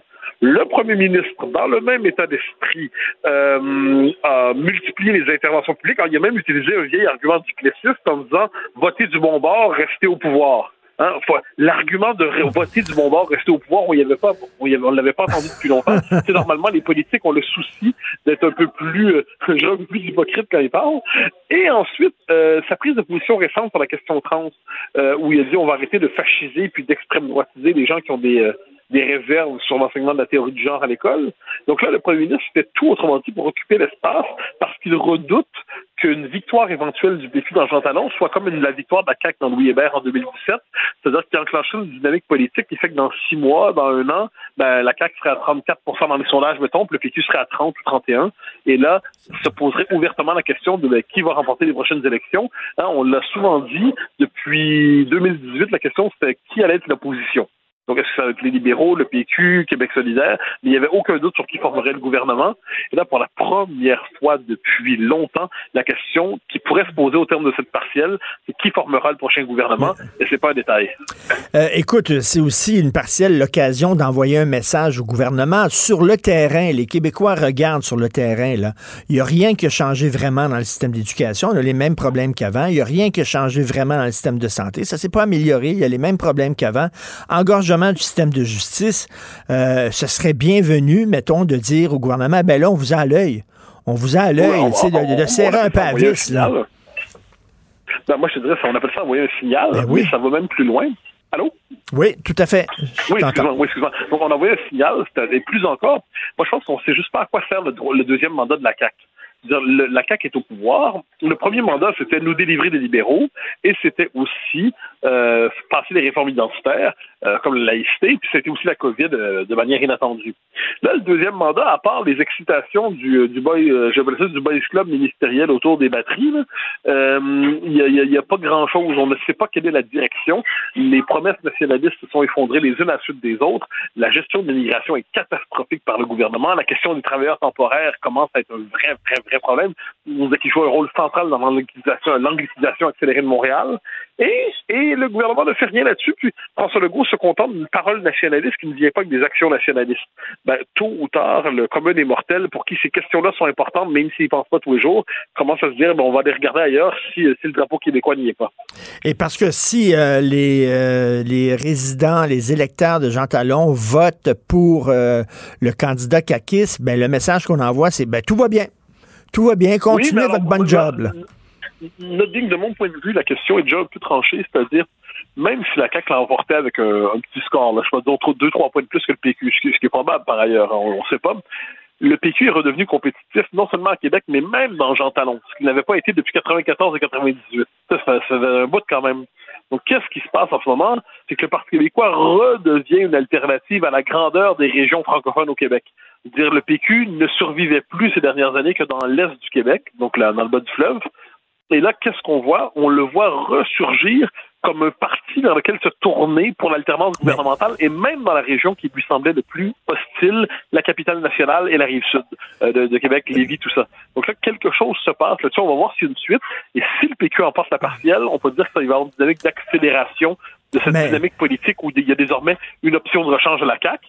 Ensuite, on verra la suite, mais c'est c'est donc voilà pourquoi François Legault se démène autant pour conserver Jean Talon. Cela dit, euh, si le PQ gagne dans Jean Talon, euh, ils vont devoir avoir la victoire humble parce que finalement, comme on le dit, c'est parce qu'on veut envoyer un message. Puis là, on a dit, bon, ce serait qui là, qui chauffe les fesses de la CAQ? C'est le PQ. On va voter PQ. Euh, si ça avait été le Parti libéral qui était en deuxième dans les sondages, dans Jean Talon, les gens auraient peut-être voté libéral. Ce qu'on veut, c'est envoyer un message à la CAQ. C'est pas nécessairement un vote pour le PQ. C'est peut-être un vote comme Ah, signal à la CAQ. Moi, je dis en ferais. À un moment donné, les, les Québécois ont- ont- se sont demandé pendant 4 ans, 5 ans, qu'est-ce qu'on fait avec les oppositions? C'est Qu'est-ce qu'on fait? Puis là, qu'est-ce qu'on a vu? On a vu le Parti libéral devenir euh, un gros parti égalité une fois pour toutes. On voit Québec solidaire s'enfermer dans la gauche radicale. Puis on voit le PQ qui a réussi à, conservé sa culture de gouvernement. Ça, c'est important quand même. Donc, c'est une culture de gouvernement, mais qui le conjugue avec un nationalisme décomplexé, puis bon, un côté euh, centre-gauche qui, qui, globalement, dans sa culture politique. Donc, ce serait pas un vote d'adhésion fanatique au PQ, mais ce serait quand même une sélection parmi les oppositions pour savoir laquelle, désormais, pourra brandir le drapeau de l'opposition, sinon officielle, à tout le moins officieuse, celle vers laquelle les Québécois se tournent pour se dire, ben, on en a assez de ceux qui sont dans ce moment, on va se tourner vers les autres. Donc, je pense que ça va au-delà de la simple protestation. Euh, ça ne veut pas dire non plus, bien sûr, que c'est une adhésion au prochain référendum. Ça, ce serait une prochaine étape. Et euh, qui tu reçois comme invité à ton émission? C'est News demain. Alors, je reçois Laurent Oberton, euh, Oui, que j'ai ben reçu oui. à une ou deux reprises, et là, qui sort un nouveau livre sur les relations, euh, là, en fait, le rapport entre les hommes et les femmes dans les sociétés contemporaines. Donc, je le reçois pour parler de ça. Euh, il est toujours, il y a une parole très, très libre, quelquefois abrasive, donc ce sera l'occasion d'en parler, de débattre de ça avec lui. Il avait écrit un livre fantastique sur l'ensauvagement en France qui s'appelait La France orange mécanique. C'était super Absolument, bon. un excellent livre. Un excellent livre. Donc, sur les relations hommes-femmes, ça risque de brasser. Merci beaucoup. On peut aller, bien sûr, sur ta page Facebook personnelle pour revoir l'émission. Bon week-end, Mathieu. Salut. Au grand plaisir. Bye bye. Pour une écoute en tout temps, ce commentaire de Mathieu Boccoté est maintenant disponible sur l'application Cube ou en ligne au cube.ca. Tout comme sa série Les idées mènent le monde, un balado qui met en lumière, à travers le travail des intellectuels, les grands enjeux de notre société. Cube Radio. Martino. Des fois, quand on se sent contrarié, ben c'est peut-être parce qu'il touche à quelque chose. Oublions jamais de placer les choses en perspective. Ça aurait dû être une grande célébration. C'est quand même gros ce qu'on évoque là. Très significatif pour bien comprendre tout ce qui s'est passé. Un professeur, pas comme les autres. Luc la liberté. Alors, euh, Luc, je t'avertis tout de suite, ça se peut que j'hérite d'un chien dans les prochains jours et son nom, c'est Hunter. Donc, si tu le vois crier Hunter, Hunter, c'est pas le fils de Joe Biden. C'est- le nom du chien. Non, mais écoute, je- c'est, mais c'est le temps, c'est le temps ou jamais de, de t'en aller aux États-Unis et dans le sud, de visiter le sud avec ce chien-là. Euh, écoute, tu vas faire un malheur. Ils sont plusieurs comme ça à crier euh, Hunter, Hunter Ben, en courant dans le sud. Ben, Hunter, arrête de faire caca, Hunter. Bon, OK. Alors, alors l'enquête en destitution contre Joe Biden est lancée. Oui, voilà. Donc, au-delà, et, c'est une, excellente transition, on va passer d'un Hunter à l'autre. Euh, et je pense que les démocrates auraient envie de dire la même chose à Hunter Biden que ce que tu vas euh, lancer éventuellement à ton animal de compagnie? Donc, euh, la raison pour laquelle, bien sûr, M. Biden est là, il y a, et, et c'est souvent le cas avec une procédure de destitution, c'est une procédure politique, il faut toujours le rappeler. C'était vrai pour Trump, c'est vrai aussi pour M. Biden. Donc, bien entendu, les républicains en ont largement dans leur assiette pour euh, être attaqués ces jours-ci, pour être pointés du doigt, euh, et ils se donnent en spectacle, et de ça, on a déjà discuté ensemble. Maintenant, bien sûr, on met l'accent sur ça pour dire, grosso modo, euh, mais il y, a- plus sérieux quand même derrière ça. Il y a beaucoup d'allégations qui circulent sur la famille Biden depuis des années. C'est pas récent, ça fait des années ça que ça traîne. Et cette fois-là, ben, on se sert des démêlés bien réels du fils pour essayer, bien sûr, d'entacher le père ou de le lier à ces histoires-là. Il y a deux angles sous lesquels on va attaquer Joe Biden, euh, ou du moins on, on va tenter de l'attaquer parce qu'on est qu'à l'enquête qui précède la mise en accusation du président. Dans cette enquête-là, donc, on va dire, écoutez, dans ces négociations avec l'étranger, Hunter Biden, ce qu'on est en mesure maintenant de prouver, J'attends toujours, mais c'est ce qu'on avance. Donc, euh, on est en mesure de prouver que Joe Biden a profité d'ententes qui servaient à son frère, Joe Biden, ou encore à Hunter Biden. Et Hunter Biden s'est servi des adresses de son père au Delaware, entre autres, pour faire transférer des fonds. Mais grosso modo, ce qu'on veut dire, parce que pour accuser le président, il faut que ce soit lui qui soit impliqué. oui, ben ouais. Donc, il faut montrer que Joe Biden a touché à ça et qu'il est mêlé à ces histoires-là. Au moment où on se parle, je le répète, il y a beaucoup d'allégations. Des partisans de Trump qui m'écrivent régulièrement euh, quand j'écris sur les démêlés du président me sortent toujours ça. On a des preuves. Ah, attendez, moi j'ai rien vu, j'ai pas vu de fil qu'on peut attacher. Est-ce que je suis inquiet? Puis est-ce que je souhaite qu'on aille jusqu'au bout? Oui. Mais attendons les preuves. L'autre angle, Richard, puis il n'est pas à négliger, euh, et cette fois-là, c'est une autre façon de s'en prendre à Joe Biden, et, et on verra si on arrive à le prouver. C'est pas le cas jusqu'à maintenant non plus. Mais on dit que c'est parce qu'il est président qu'Hunter Biden a bénéficié d'un traitement préférentiel, aurait bénéficié d'un traitement préférentiel de la part du service du revenu aux États-Unis, donc dans ses déclarations de revenus, des impôts impayés, et aussi euh, au sein du ministère de la Justice en raison de ce- cette arme illégale qu'il s'est procurée illé- illégalement en ne complétant pas toutes les informations au moment où il remplit le questionnaire qui précède l'achat. Il consommait de la drogue à l'époque et ne l'aurait pas dévoilé. Mais ce qu'il faut faire, encore une fois, c'est prouver que Joe Biden a bel et bien indiqué au ministère de la Justice, au département de la Justice et euh, au revenu euh, qu'on devait traiter son fils différemment. Ils ont essayé de faire ça avec Bill Clinton, avec l'histoire de Monica Lewinsky, l'histoire de Whitewater, on se souvient. Ils ont essayé de faire ça avec Hillary Clinton, avec ses courriels, puis son ordi, puis tout ça. Là, ils essaient de faire ça avec Joe Biden. À un moment donné, tu as le goût de leur dire, si vous voulez vous débarrasser du président, essayons de gagner les élections. C'est comme, on dirait qu'ils sont tellement désespérés, puis ils savent tellement qu'ils peuvent pas gagner les élections, qu'ils vont essayer de le, de- de- de le sacrer dehors par une autre façon, par la destitution. Ce que, ce que ça met en lumière, c'est parce que c'est en lien avec un autre dossier présentement aussi, qui est celui de l'impasse budgétaire.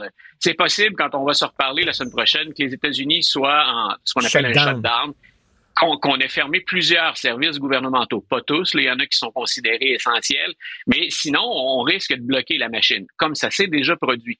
Mais dans les deux cas, pour le budget ou pour ce qu'on fait sur M. Biden actuellement, ce qu'on déplore, même chez les républicains, même chez les bailleurs de fonds, dont on disait hier, toi et moi, ils sont inquiets, ces bailleurs de fonds républicains, c'est qu'on ne semble pas avoir d'idées à proposer.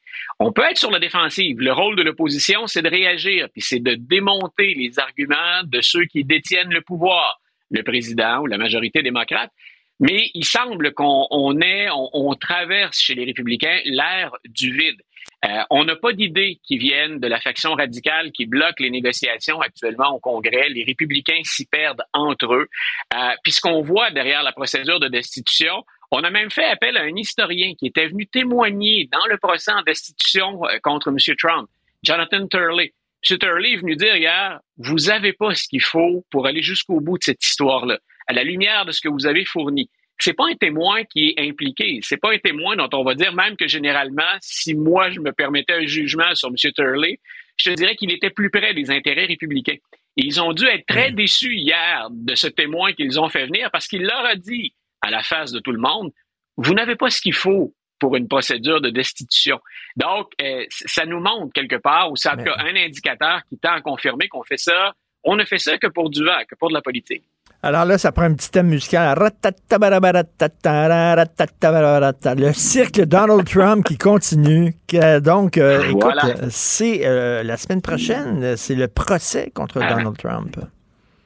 Voilà, puis il fait un procès qui s'est amorcé fort mal pour lui, deux échecs avant de commencer. Le premier, il a tenté de faire, comme, et c'est une stratégie, ça on peut le comprendre, il a tenté de faire reporter le début de ce procès-là. L'idée, dans chacun des procès d'ailleurs, qui l'implique, mais ça va mal de ce côté-là, c'est étirons les délais au maximum, puis étirons-les au-delà de l'élection 2024.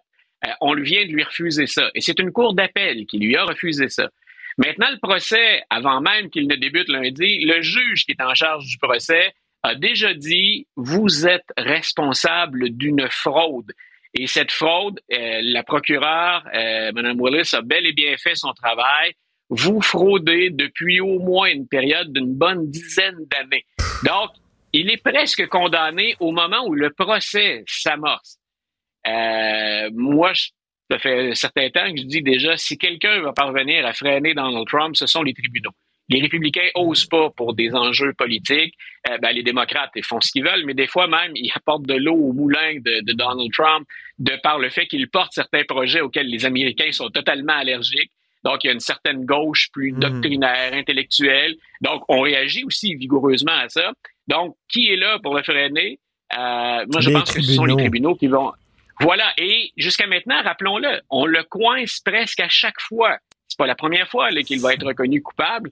Euh, ça commence à faire beaucoup. Est-ce qu'il va qu'il va, être témoin? Est-ce qu'il va aller témoigner à la barre lors de ce procès-là? C'est une des. C'est une des choses qu'on veut. On veut Oh. entendre Donald Trump. Wow. Il est accusé et il est accusé avec ses enfants. Euh, et ce qui est intéressant dans ce procès-là, pour si on est un démocrate à tout le moins, et je suis peut-être plus inquiet si je suis M. Trump, c'est que ça se décide pas devant le jury. Ces avocats ne peuvent pas déterminer ou influencer la sélection du jury. Démocrates et républicains ou la, la, la défense hein, ou le, le- le procureur. Donc, on, essaie d'influencer le verdict en, en- en ayant notre mot sur la, la formation du jury. Dans ce cas-ci, c'est le juge qui va trancher. Mais le juge vient déjà de donner une Ben bonne oui. indication, jeudi, vendredi dernier, de là où il loge. Il n'a pas l'air d'être très objectif. Et en terminant très rapidement, Taylor Swift est partout. Taylor Swift est partout. Est-ce que tu es un Swifty? Jean- Jean-François Lisée me, me dit qu'il était un Swifty, lui, là, l'autre jour. Est-ce que tu es un Swifty, mon cher Luc? Ah, écoute, je, je peut-être, euh, tu, tu vas dire, il arrive jamais à se brancher, Luc La Liberté. Je suis un Swifty modéré, par intérêt. Donc, je, je connais beaucoup de gens qui sont des Swifties. Beaucoup de mes étudiants le sont. Euh, et j'avoue avoir pris goût à certaines mélodies. Mais je suis pas un fan fini. Je peux pas me définir comme un Swifty. Ce que je trouve particulièrement amusant, c'est le mélange. Mais c'est c'est le système du végétarien. Elle, fréquente maintenant euh, Travis Kelsey qui joue pour les Chiefs, qui est déjà un joueur un peu hors norme. C'est un bon athlète, mais c'est quelqu'un qui s'exprime très bien, qui recule jamais devant les projecteurs. Vous avez donc quelque part deux, deux machines euh, qui œuvrent bien chacune dans leur domaine, mais qui ont un sens du spectacle intéressant. C'est fou de voir à quel point tout ça a éclaté. Le mélange des deux, l'association des deux, autant pour le football que pour Ben le monde oui. du divertissement. Le football, c'est un peu du divertissement aussi, mais là, on vient de, on change de, on change de planète avec ça. Écoute, je connais pas vraiment sa musique. là. Je vais avoir l'air mon oncle, OK, mais je la trouve tellement jolie que je suis un Swifty. OK, donc euh, il faudrait que j'écoute sa musique. Après ça, on verra. Merci beaucoup, Luc La Liberté. Et euh, Bon. je te dirai la même chose qu'aux Républicains pour la fin de semaine. Bonne chance avec Hunter. Hunter! Hunter! Arrête de faire caca! OK, salut! Bye. bon week-end. Joignez-vous à la discussion. Appelez ou textez le 187 Cube Radio 1877 827 2346. Alors, euh, le chroniqueur et économiste Pierre Fortin, il est chroniqueur euh, dans le magazine L'Actualité. Et hier, M. Fortin a publié sur le site Internet du euh, magazine un texte, un très long texte, extrêmement fouillé sur les impacts de l'immigration, euh, le boom de l'immigration temporaire sur, entre autres, les finances publiques au Québec. C'est un texte vraiment euh, essentiel. faut absolument le lire. C'est très long, c'est très fouillé. Il est avec nous. Bonjour, M. Fortin. Bonjour, merci, M. Martineau, de votre appréciation.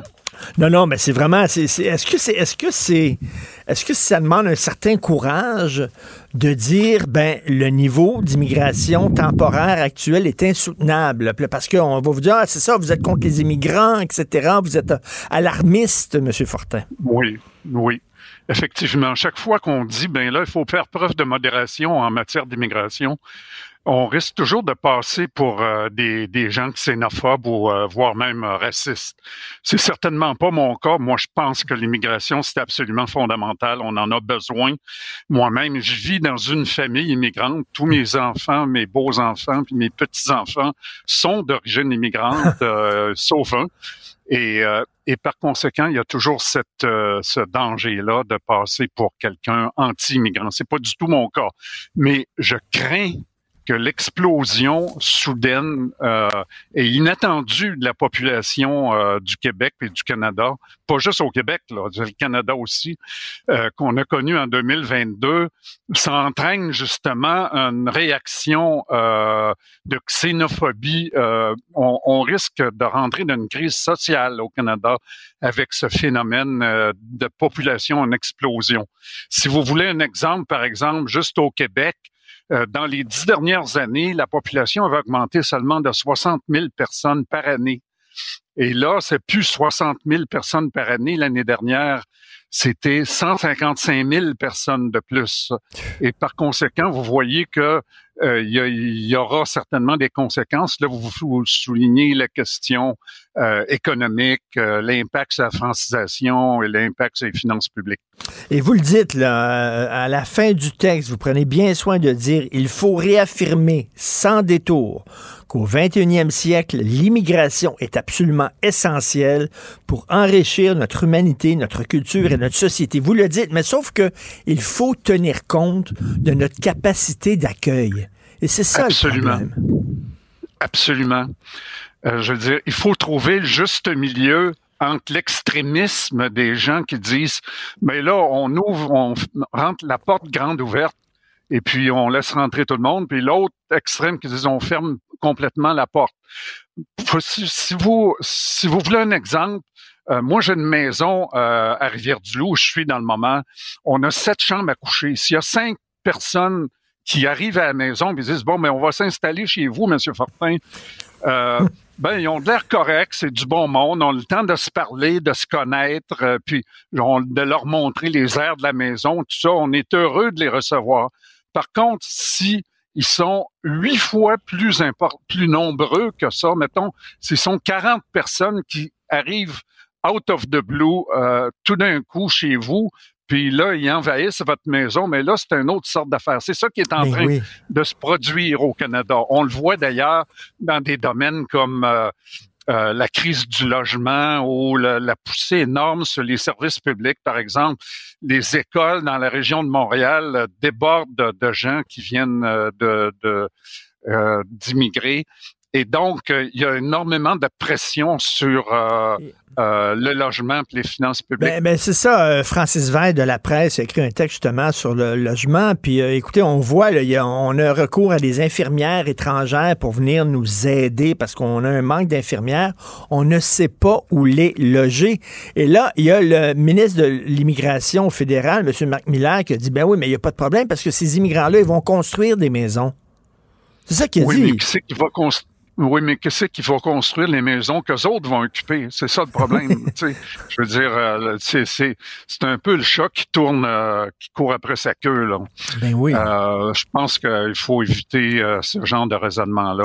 Mais, mais le, boom, Monsieur Fortin, c'est dans l'immigration temporaire. Mais là, le mot le dit, c'est temporaire. Ils viennent ici, puis ils vont repartir. Donc, quel est, le problème? Là, ouais, là, ici, il y a, y a il y, a un, problème avec la manière dont les gens comprennent ça. Ils se disent, mais là, l'immigration temporaire, ça peut pas être un problème puisque c'est temporaire.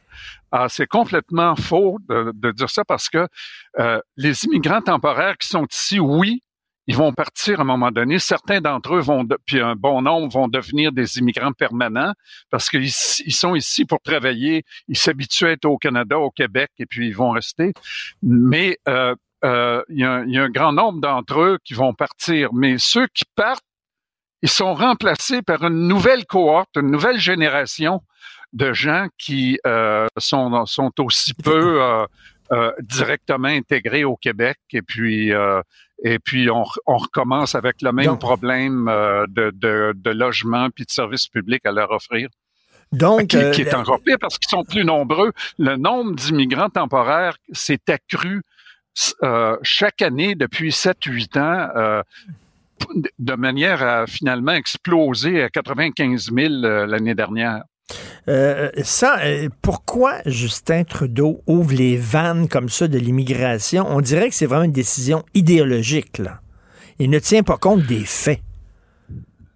Oui, en fait, le problème, c'est toujours la question de marier correctement les émotions avec l'analyse des faits. OK?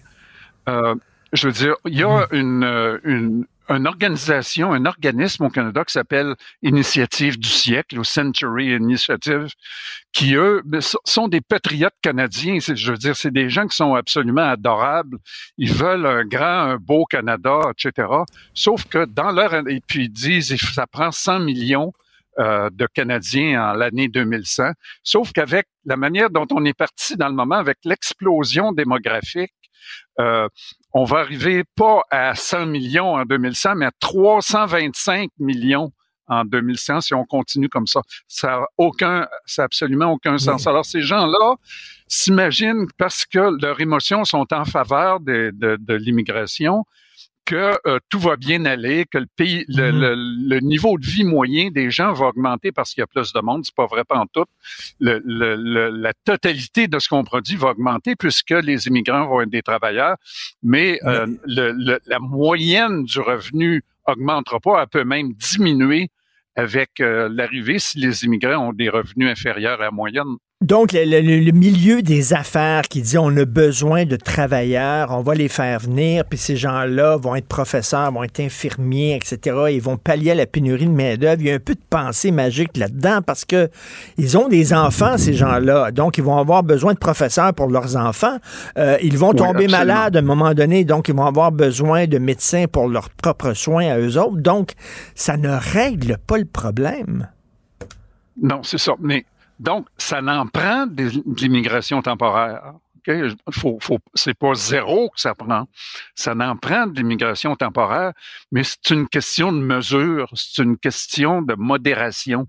Tu sais, on n'a on n'a pas besoin de 200 000 immigrants par année pour aller nourrir les, les, les pour aller aider les, les postes vacants dans les, les, les secteurs industriels où il y a des il y a des pénuries de main d'œuvre. On a besoin d'un roulement d'immigration temporaire, euh, mais modéré. Si on va trop loin, qui c'est qui va intégrer ces gens-là? Qui c'est qui va les franciser? Je veux dire, c'est pas les associations d'affaires qui, qui réclament des immigrants qui vont le faire.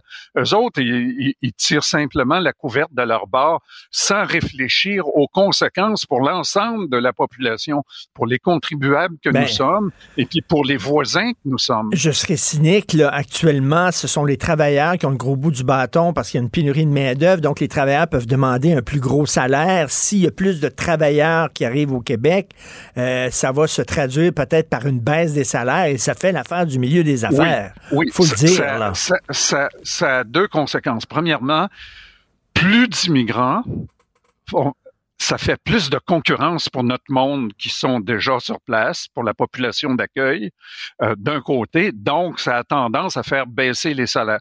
Et d'autre part, évidemment, euh, les, les gens qui sont en affaires, ils sont pas en affaires pour les pour vos yeux, vos beaux yeux ou pour les Mhm. miens. Ils sont en affaires pour faire des profits. Et la première chose à faire quand tu veux faire des profits, c'est de minimiser tes coûts. Puis la première chose à faire quand tu veux minimiser tes coûts, c'est de payer le salaire le plus bas possible. C'est ce que ces gens-là cherchent à faire. Puis évidemment, on, et on voit et là, mes, mes collègues à- à- dans les universités d'Ontario ont fait toutes les recherches détaillées là-dessus.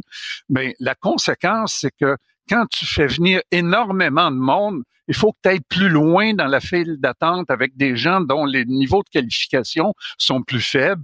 Évidemment, ça les amène avec des salaires plus faibles. Il y en a évidemment là dans, des, hautes sphères euh, scientifiques, technologiques qui sont bien payées, mais une bonne proportion qui sont dans les les, les niveaux de qualification relativement faibles, niveau de scolarité. Il y a une étude de Statistique Canada, même récemment, qui a montré que les postes vacants, c'était, c'était dominant euh, dans les, les niveaux où ça demandait aucun euh, niveau de scolarité. Et M. M. Fortin, en terminant aussi, nous autres, on a une mission euh, qui, que les autres provinces n'ont pas, c'est qu'il faut les franciser, ces gens-là. On est une minorité au Canada, il faut protéger notre culture. Et vous dites que euh, l'arrivée massive de ces euh, travailleurs temporaires, ces, ces immigrants temporaires, pro- en fait, pose un défi de francisation presque impossible à relever pour le Ben, gouvernement. c'est- pas presque impossible. Faire, je me suis trompé. C'est tout à fait impossible. et, et, euh, euh, tout simplement parce que, écoutez, vous prenez quelqu'un d'intelligent qui est un immigrant, et la plupart sont intelligents, ils viennent ici, et puis là, ils, ils viennent pour un emploi temporaire, puis ils pensent repartir du Québec ou du Canada et du, du Canada par la suite. Et euh, là, vous voulez les franciser. Ces gens-là ont absolument aucun intérêt s'ils n'ont pas au départ une connaissance de la langue française, ils n'ont aucun intérêt à, inv- à s'investir dans l'apprentissage de la langue, évidemment, parce qu'ils savent qu'ils vont s'en aller et puis ils vont s'en aller probablement dans le reste du Canada ou aux États-Unis où ils vont euh, ils vont avoir simplement besoin de l'anglais. Et donc, c'est impossible de convaincre des gens qui ont aucun intérêt à apprendre le français de l'apprendre. Et on le voit d'ailleurs déjà dans les données du recensement de 2021. Les immigrants temporaires ont un, un niveau de connaissance du français qui est en bas de 60% alors que pour les immigrants plus permanents, c'est dans les 70 et euh, pour les, les non-immigrants, 80% Donc, euh, hmm. c'est sûr que sur le plan de l'objectif que la ministre euh, Madame Fréchette recherche de francisation et d'intégration aussi. C'est pas juste les, les le rentrer le, français dans, dans, le fond de la mmh, gorge mmh, seulement. Mmh, c'est aussi de s'assurer que ces gens-là ont des bons emplois, ils ont des bons logements, qui ont des bons services d'éducation puis de santé, etc. Tu sais, il faut s'assurer que euh, ils aiment être au Québec et que qu'on devienne leurs compatriotes, parce qu'évidemment, ma génération à moi, là, on est en train de disparaître. Là. La génération des années 60, euh, parce qu'on s'est pas reproduit. On a besoin de ces immigrants-là mmh. pour poursuivre le développement du Québec, mais ça va être un nouveau Québec. Mais on a besoin que ces gens-là aiment être au Québec et puis de mmh. bien les intégrer. Et puis, euh, évidemment, qui, apprennent à, bien parler notre langue. Euh, mais euh, aussi euh, qu'ils ben, soient heureux c'est pas c'est pas un service à leur rendre de, de, trop en prendre puis de pas pouvoir en prendre soin. C'est un texte extrêmement important. C'est pas seulement un texte d'opinion, c'est pas un texte d'opinion, c'est un texte avec des chiffres, avec des statistiques, avec des données probantes, avec des faits. Vous devez lire ça et en plus à l'actualité ils sont gentils parce qu'on peut aller sur le site de l'actualité puis on peut le lire gratuitement, pas besoin de s'abonner, on peut le lire au complet gratuitement. Donc ça s'intitule le niveau d'immigration l'immigration temporaire actuelle est insoutenable de Pierre Fortin. Merci beaucoup, M. Fortin. Bonne journée. Au grand plaisir. Merci, beaucoup de votre euh, invitation. Merci, bon week-end. Richard Martineau. Les commentaires haineux prennent certains animateurs. Martineau s'en régale. Mmh, je trouve tout le débat autour de l'Ozempic absolument fascinant, ce débat-là. C'était un médicament qui a été créé pour lutter finalement contre le diabète, OK? Contre le diabète. Et euh, c'était remboursé par le gouvernement, l'achat de ce médicament-là. Il y a des gens qui ont dit, hey, c'est le fun, ça, ça, ça agit comme un, ça coupe la faim, ça coupe l'appétit, donc on pourrait utiliser ça pour perdre du poids. Et là, ils ont commencé à détourner finalement l'utilisation de ce médicament-là pour l'utiliser pour perdre du poids. Et là, le gouvernement a dit non, non, non, on va rembourser euh, le, le, Zempic si vous le prenez contre le diabète. Mais si vous le prenez pour perdre du poids, on ne le remboursera pas. Et là, il y a des gens qui l'ont pris pour perdre du poids, ça a fonctionné, et ont peur de reprendre tout le poids qu'ils ont perdu, est-ce que le gouvernement devrait dire, OK, ça fonctionne pour la perte de poids, ben, on va rembourser aussi euh, les gens qui l'utilisent pour la perte de poids? Moi, je trouve ça fascinant. On va en parler avec le docteur Julie Saint-Pierre. Madame Saint-Pierre, elle est lipodologue, lipidologue, excusez-moi, pédiatre spécialiste de l'obésité des maladies cardiovasculaires, autrice de Redonner la santé à toute la famille. Bonjour, Julie Saint-Pierre. Bonjour, ça va bien? Très bien. Alors, bon, euh, parlez-moi de l'Ozempic. Est-ce que c'est nouveau? Euh, c'est qui a découvert que ça pouvait être mm-hmm. utilisé pour lutter contre l'obésité? Ben, comme vous savez, euh, toute molécule, lorsqu'elle est dans une étude clinique, elle doit être suivie pour tous les effets secondaires. Donc, euh, autant le Ozempic que le Wegovy qui, qui euh, s'en vient sur le marché, c'est des molécules qui ont été développées par Novo Nordisk, une compagnie pharmaceutique danoise, et qui, au cours de leurs études, se sont rendus compte qu'il y avait un effet de perte de poids, en fait, alors qu'on traitait initialement pour le diabète. Donc, euh, de perte de poids. Et euh, euh, les gens, les gens qui, prennent ça, c'est pour perdre quoi? 5 livres, 10 livres, ou c'est pour des grosses pertes de poids? Ben, écoutez, le, les gens qui le prennent à l'heure actuelle le prennent pas tous pour des bonnes raisons. Puis le problème qu'on a à l'heure actuelle, c'est que les gens le prennent pour le poids et non pas pour le diabète. Et euh, on a des gens, on a vu toutes sortes de folies là jusqu'à présent là, depuis euh, un an, un an et demi, euh, des des des fashionata, là, des filles qui, qui prennent ça avant des défilés pour 400 grammes de moins dans l'abdomen. On a vu toutes sortes de, de, de, trucs absolument absurdes. Et là, on, on perd un certain contrôle des effets secondaires parce que les gens se le procurent sur le coin d'une table, pas de suivi, euh, développent des effets secondaires, des effets secondaires qui peuvent être importants s'il n'y a pas de suivi avec une équipe euh, de professionnels de la santé. On peut perdre l'appétit, on peut avoir des diarrhées, on peut Ah ouais. avoir toutes sortes de problèmes. Euh, et et il y a des dosages qui existent aussi pour ces molécules, d'où l'importance de pas avoir une prescription euh, d'abord dans un intérêt qui est pas l'intérêt premier de la molécule, sur le coin d'une table, puis sans suivi par la suite. Ben c'est sûr, ça n'a pas été créé pour perdre le poids, ça a été créé euh, pour euh, lutter contre le diabète. Et, et vous, euh, bon, et puis, Hmm. tu sais, on veut, on veut des résultats rapides avec le minimum d'efforts. Vous le savez, là. Donc, euh, plutôt que changer toutes mes habitudes alimentaires, plutôt que travailler sur moi puis changer mon rapport à Oui. la bouffe, etc. Euh, mettons, si, si je mange mes émotions, vous, vous voulez euh, peut-être euh, dire, ben, ça va être un, un- un processus à long terme pour changer vos habitudes. Là, on dit non, je vais prendre la pilule, j'aurai plus faim. Fait que je vais avoir des résultats comme ça. Ben, en fait, c'est le problème qu'on voit. Puis vous me connaissez, moi, je milite d'abord et avant tout pour un mode de vie sain, un accompagnement à long terme. Et euh, vous devez tous ouvrir bien vos oreilles. Là. Ces belles études-là, qui sont bien faites, so- soit dit en passant, se font toujours dans un contexte de multidisciplinarité, exactement comme on fait avec l'approche 180 ici au Québec. Donc, là, c'est là où est-ce qu'il est un bémol, c'est qu'il y a des personnes qui en auraient probablement besoin. Tu sais, entre vous et moi, là, entre une chirurgie bariatrique puis avoir un médicament qui peut faire la même chose, Hmm.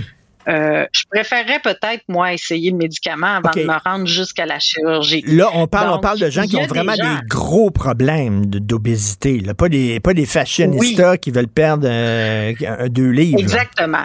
Exactement. Donc, il y y, a toute une confusion là, entre l'esthétisme puis euh, la, la réalité des vrais soins, des vrais, des vrais besoins médicaux. Il y a des gens, il y a des gens là que s'ils font, ils n'ont pas ce médicament-là, ils vont peut-être développer une hypertension grave, ils vont peut-être développer euh, un diabète plus grave, ils vont peut-être faire un infarctus, un AVC.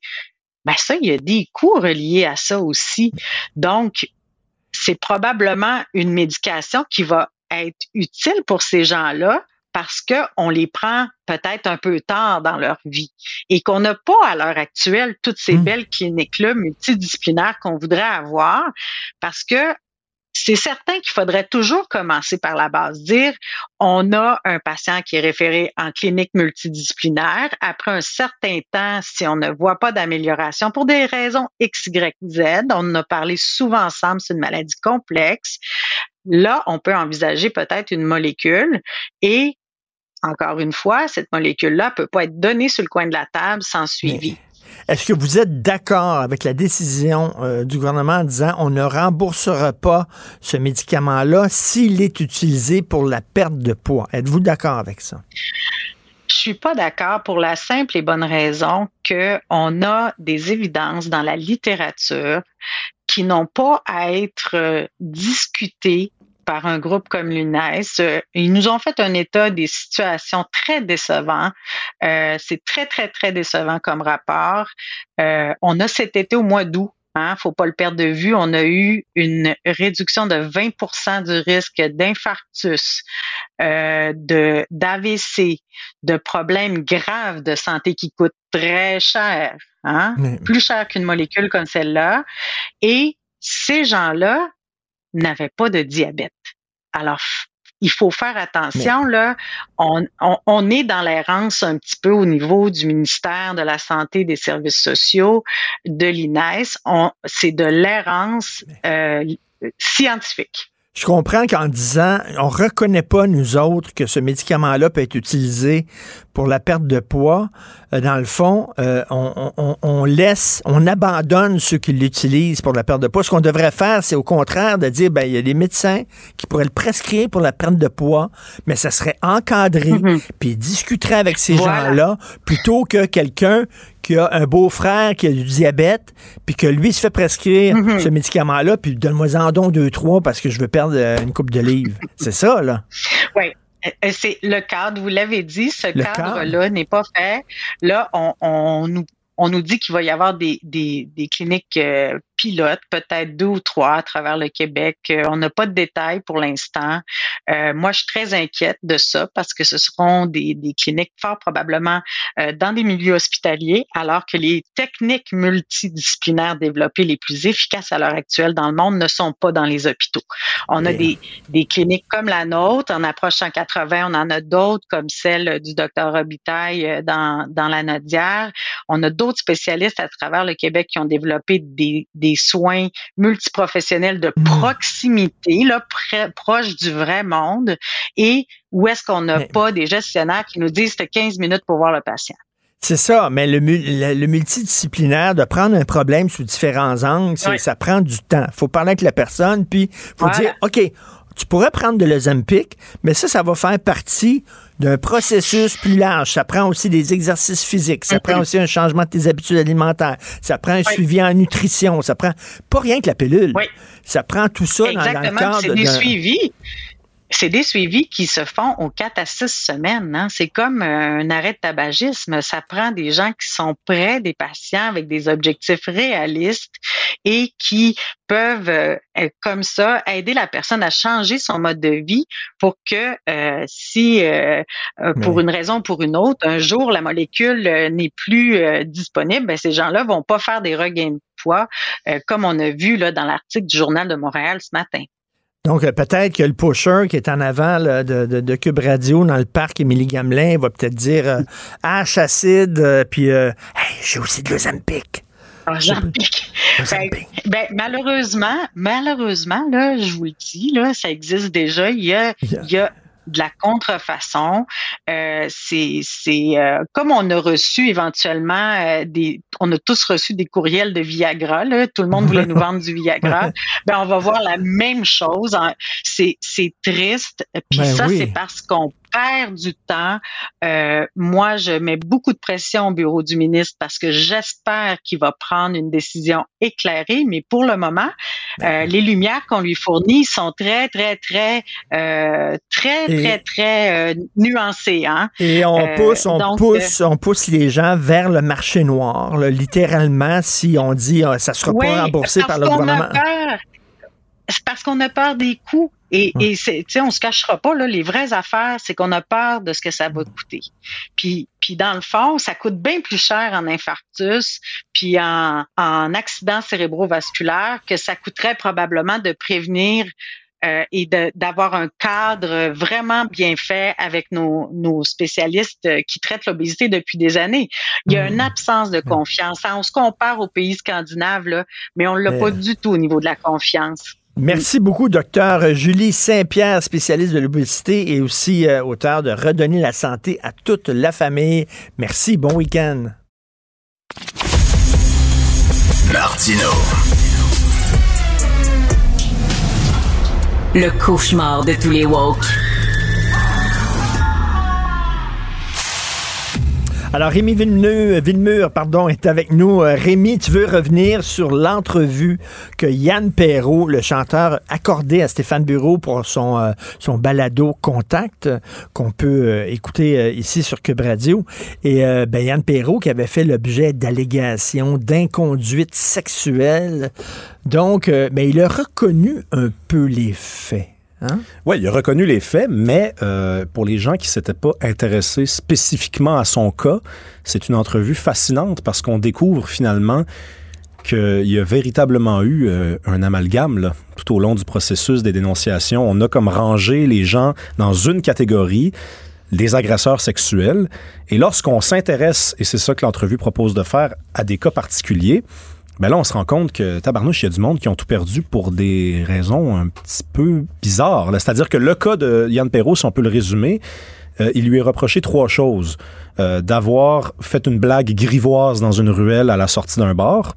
Et moi, je me rappelle d'avoir lu l'article du Devoir où on avait l'impression qu'il avait plutôt emmené une fille dans la ruelle, lui avait dit suce-moi, ouais, suce-moi, tu sais bien, je suis Yann Perrault, suce-moi. C'est pas du tout ça, finalement, qui s'est produit, selon Yann Perrault. C'est une blague grivoise à une fille qui le charmait. Il a envoyé une photo de lui tout nu à une fille qui n'a pas apprécié. C'est pas la meilleure idée du siècle. C'est pas la meilleure idée du siècle, on s'entend. Euh, mais c'est pas une agression sexuelle, c'est pas un viol. Enfin, je veux dire, je- moi, Mais je- actuellement, oui, hein, parce qu'on a, on a élargi la définition d'agression. Ben, ben, c'est ça. là Il y a le problème, maintenant un regard trop insistant. C'est presque considéré comme une agression avec la nouvelle définition juridique. C'est ça le problème. Ben oui, euh, en effet, c'est ça le problème. Puis juste pour terminer, la troisième chose qu'il lui reprochait, c'est peut-être ça qui est plus problématique. C'est bon, il sort d'un bar aux îles de la Madeleine, il est un peu alcoolisé. Il y a des filles un peu alcoolisées qui ont vu le spectacle, qui l'approchent, veulent prendre une photo, et il se permet de mettre sa main sur les fesses des deux filles.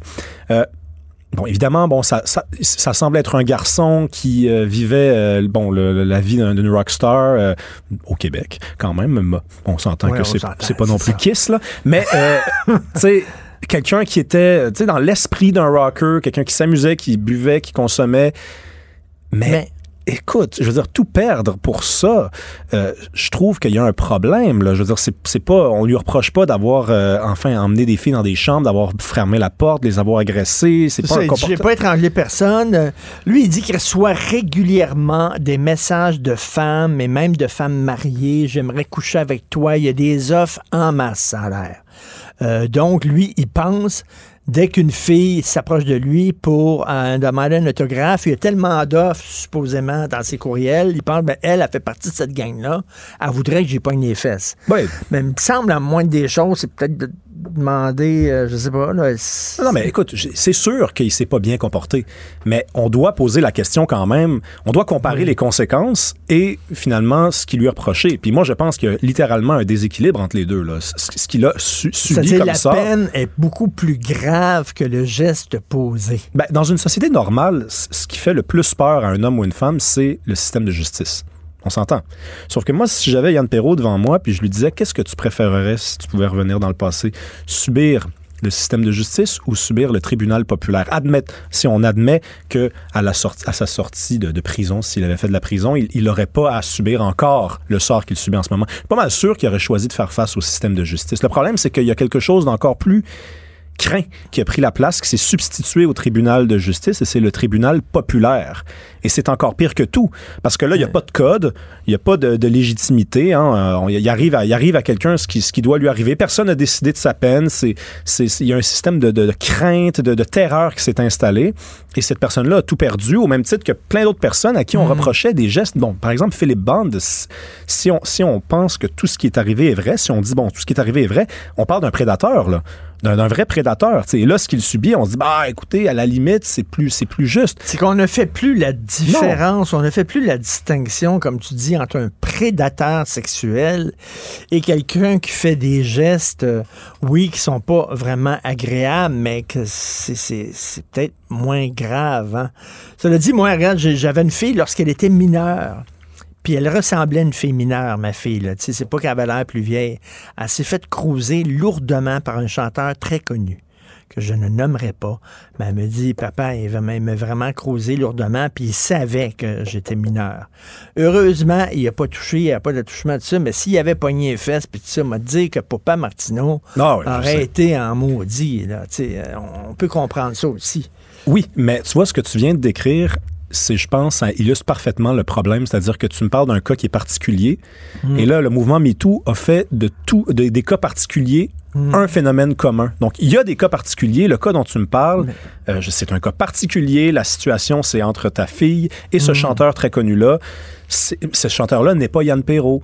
Mais Mm. Yann Perrault a subi Mais lui- le sort. Bon, à moins que ce soit Yann Perrault, je pense pas Mais que lui, c'est il a une carrière. là? Qu'est-ce qu'il disait? Non, Yann Perrault, Yann là? Perrault, là, là, il est rendu en, en France, France. parce que sa copine a trouvé du travail en France. Ils ont déménagé là-bas avec leurs trois enfants. Et lui, ben, écoute, je sais pas comment il gagne sa vie. Peut-être que peut-être qu'il gagne pas sa vie. Euh, Peut-être que. Mais dans sa Mais indépa- indépendamment de ça, s'il avait déménagé en France pour suivre sa blonde qui avait un job, même s'il n'avait pas eu ces allégations-là, pas sûr qu'il aurait eu une carrière en France non plus. là.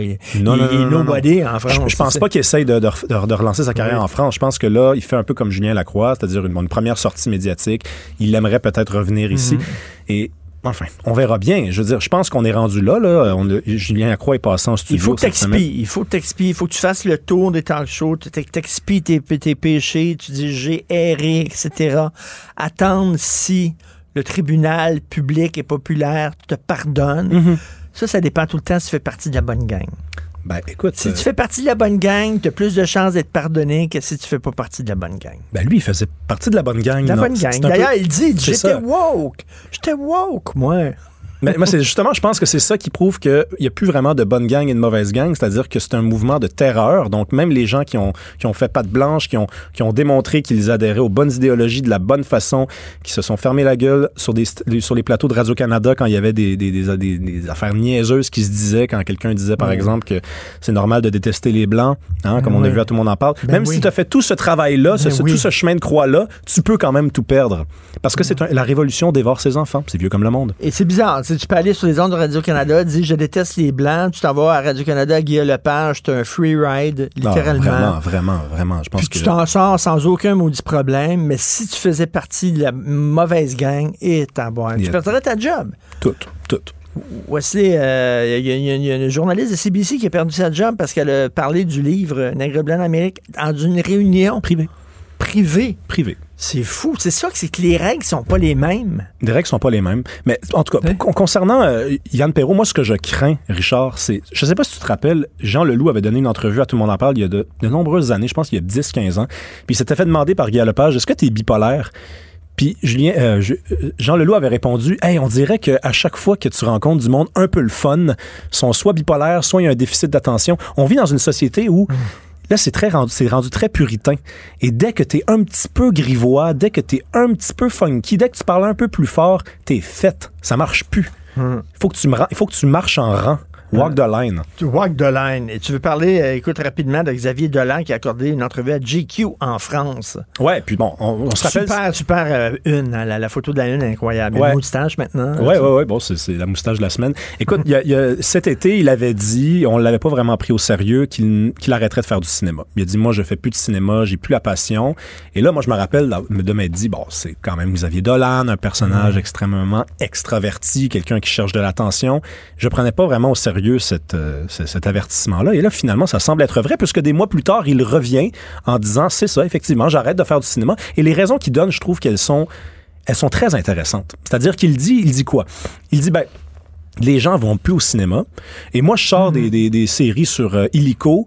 Euh, mes plus grands fans, ils s'abonnent même pas pour regarder mon, mon, mon cinéma, hein, parce qu'ils sont las. Hein. Les gens ne veulent plus. Tu sais, c'est, c'est ah, ok, t'as sorti il faudrait que je m'abonne. Ah, je vais. Peux-tu m'envoyer les épisodes par courriel, s'il vous plaît? Envoie donc un WeTransfer, s'il vous plaît. On est vache. On est vache, on est vache. Puis il dit aussi, il dit, tu sais, on- le monde brûle et personne fait rien. Bon, ça, c'est le discours euh, écolo euh, classique. J'adhère pas vraiment à ce discours-là, mais ce que je, ce que j'identifie quand même dans le discours de Xavier Dolan, c'est l'idée qu'il n'y a plus de mouvement populaire. Tu sais, c'est quelqu'un qui aurait voulu naître probablement dans les années 60, là, tu sais, avec euh, Jim Morrison, Bob Dylan, euh, Andy Warhol. Il aurait voulu, lui, il y avait- ce qu'il fallait pour vivre dans, dans, une grand, dans un grand mouvement d'effervescence, mais il n'y a plus rien qui se passe aujourd'hui. Il n'y a plus de fidélité euh, pour un artiste. Avant, un artiste faisait quelque chose, tu le suivais, puis là, là, il est sur telle plateforme, puis là, on va aller voir. Puis tu sais, mais à ce c'est comme, oh, ben, il y en a d'autres, il y en a plein. Ben, il y en a tellement. Je- il y en a tellement. Regarde, Prime a annoncé, Prime a annoncé la semaine passée que désormais, il y aura un deuxième abonnement euh, possible. C'est un abonnement un peu plus euh, dispendieux, sans publicité. Mais à la, Ben, base, le, à la base, le marché, c'était vous payez 10 piastres par mois et vous n'avez pas de pub. Là, c'est il va falloir payer 12 et vous en aurez plus. Et à 10, vous en aurez. Parce qu'il y a le- tellement de le- production. Non, non, mais c'est ça, l'époque dorée là, des plateformes, à un moment donné, passé. ça va, ça va s'effoirer. Parce que tu peux pas être abonné à 25 plateformes, Christy. Là. Non, non, c'est pas donné, possible. Il y a trop de contenu. Ben, ça coûte 200 Il y a par trop mois. de là. contenu disponible pour le temps qu'on a. pour, euh, pour regarder. Tu sais, avant, les gens parlaient d'une série, puis tu l'avais vu. À ce temps, les gens parlaient d'une série, tu l'as pas vu parce que c'est sur une plateforme que tu connais pas et tout ça. Ouais, puis tu sais, Richard, t'es fan de cinéma. Je pense qu'à un moment, tu le sais très bien qu'à un moment donné, les histoires, on les a pas mal toutes faites. C'est-à-dire que là, Oui. si t'as as 10 euh, différentes euh, plateformes qui offrent du contenu, des histoires d'amour, des histoires d'amitié, des histoires de rupture, des histoires de guerre, à un moment donné, on, on refait les mêmes films. Puis Xavier Dolan, je pense qu'il réalise ça. Même lui, qui est un artiste original, il voit bien que Colin, il tourne en rond, puis autour de fait- lui. il a peut-être fait le tour Ben, aussi, là, ouais, c'est ça. À là. 34 ans, imagine-toi. C'est ça, t'es pas obligé, ben, t'es pas obligé de faire des films toute ta vie. Non, aussi. absolument pas. Il va, euh, tu sais, euh, Tar- Tarantino fait 10 films, il arrête puis il veut écrire des livres maintenant. Dit, je me suis exprimé au cinéma, j'avais 10 films dans mon corps, c'est suffisant, je les ai sortis, je vais faire autre chose. Merci beaucoup. Merci, Richard. Rémi Villemur, merci, bon week-end. Ben, toi aussi. Joignez-vous à la discussion. Appelez ou textez le 187 Cube Radio 1877 827 2346. Cube Radio. L'actualité vue de tous les angles. Du contenu exclusif Pour les Québécois. Peu importe où vous êtes au Québec, on est là. Cube Radio. Une autre façon d'écouter la radio. Martino. L'opinion populaire. Alors, si vous savez pas c'est qui Taylor Swift, prenez votre pouls de suite parce que vous êtes probablement mort. Euh, donc, elle sort là, avec le footballeur des Chiefs, Travis Kelsey. Et là, c'est la folie. On dit que Kelsey, maintenant, il va faire des millions, des centaines de millions de dollars hors terrain de jeu, rien qu'en commandite, tout ça, parce que soudainement, il est hot, parce qu'il est le chum de Taylor Swift. Et là, Taylor Swift a dit aux jeunes, allez voter, puis là, ça a l'air que les jeunes veulent tous aller voter. Elle a un pouvoir absolument incroyable. On va en parler avec Luc Dupont, professeur du département de communication de l'Université d'Ottawa. Bonjour, Luc. Bonjour Richard. C'est quelque chose quand même. C'est la Swift manie. On dit que euh, euh, pourrait Taylor Swift, euh, avec sa, sa romance avec euh, le gars des Chiefs, ce gars-là, euh, le footballeur, pourrait toucher 10 millions de dollars en revenus hors terrain. C'est incroyable. Oui, et c'est amusant parce que je l'entendais dans un podcast mentionner que lui, euh, il était habitué à avoir beaucoup de visibilité dans les médias, plus qu'elle en fait. Euh, je l'ai écouté deux fois pour être certain que j'avais bien, bien compris. Alors, on va mettre carte sur table d'entrée de jeu. Effectivement, il y a, il y a là-dedans, il y a une propriété qui est énorme, qui à certains égards d'ailleurs, au moment où on se parle, génère dans certains cas plus de fric que même le Super Bowl. Alors, je te donne l'exemple concret. On tient le Super Bowl euh, 57 en Arizona. Les gens d'affaires qui ont eu coup sur coup le Super Bowl et le show de Taylor Swift, tiens-toi bien, on dit Taylor Swift génère beaucoup, beaucoup plus de fric que la semaine du Super Bowl. Donc, c'est dire l'importance de. Wow. Au moment où on se parle, elle est en tournée. On parle uniquement en vente de billets de 2,2 milliards de dollars, juste aux États-Unis. Je te précise que c'est une tournée mondiale, donc elle fait les cinq continents. Et en termes de dépenses au-delà des, billets, alors tout ce qu'on appelle produits dérivés, 5 milliards de dollars aux États-Unis. Et en moyenne, à chaque show, les gens dépensent autour de 1300 dollars. Alors, je te parle évidemment de la vente du billet, mais de tout le reste. Et ce qui est assez remarquable, c'est qu'au moment où on se parle, est en train de relancer les ventes de disques vinyles. Parce que c'est ça que les gens achètent avant le show pour se garder un souvenir. Mais c'est incroyable. Mais tu sais, les gens, bon, elle est très jolie, elle est très talentueuse. Donc, elle pourrait avoir, mettons, tous les hommes de la planète, mettons. Elle a choisi lui. Oui. Fait que ça, ça lui donne de la valeur ajoutée parce que les gens disent pourquoi lui? Lui doit être spécial. C'est comme si le doigt de Dieu te touchait soudainement. Et là, Absolument. boum, il, vaut cher oui, maintenant. Oui, et dans ce cas-ci, ben, quand on, on le demande au joueur en question, comment ça que vous vous êtes rencontrés, il dit, ben, l'entraîneur a joué un, un certain rôle, mais c'est, c'est, pas clair, t'as, t'auras compris. Mais dans son cas, lui, ce qui est remarquable, alors, il a un, un podcast qui était aux dernières nouvelles sur Spotify, 157e ou 158e en termes de popularité.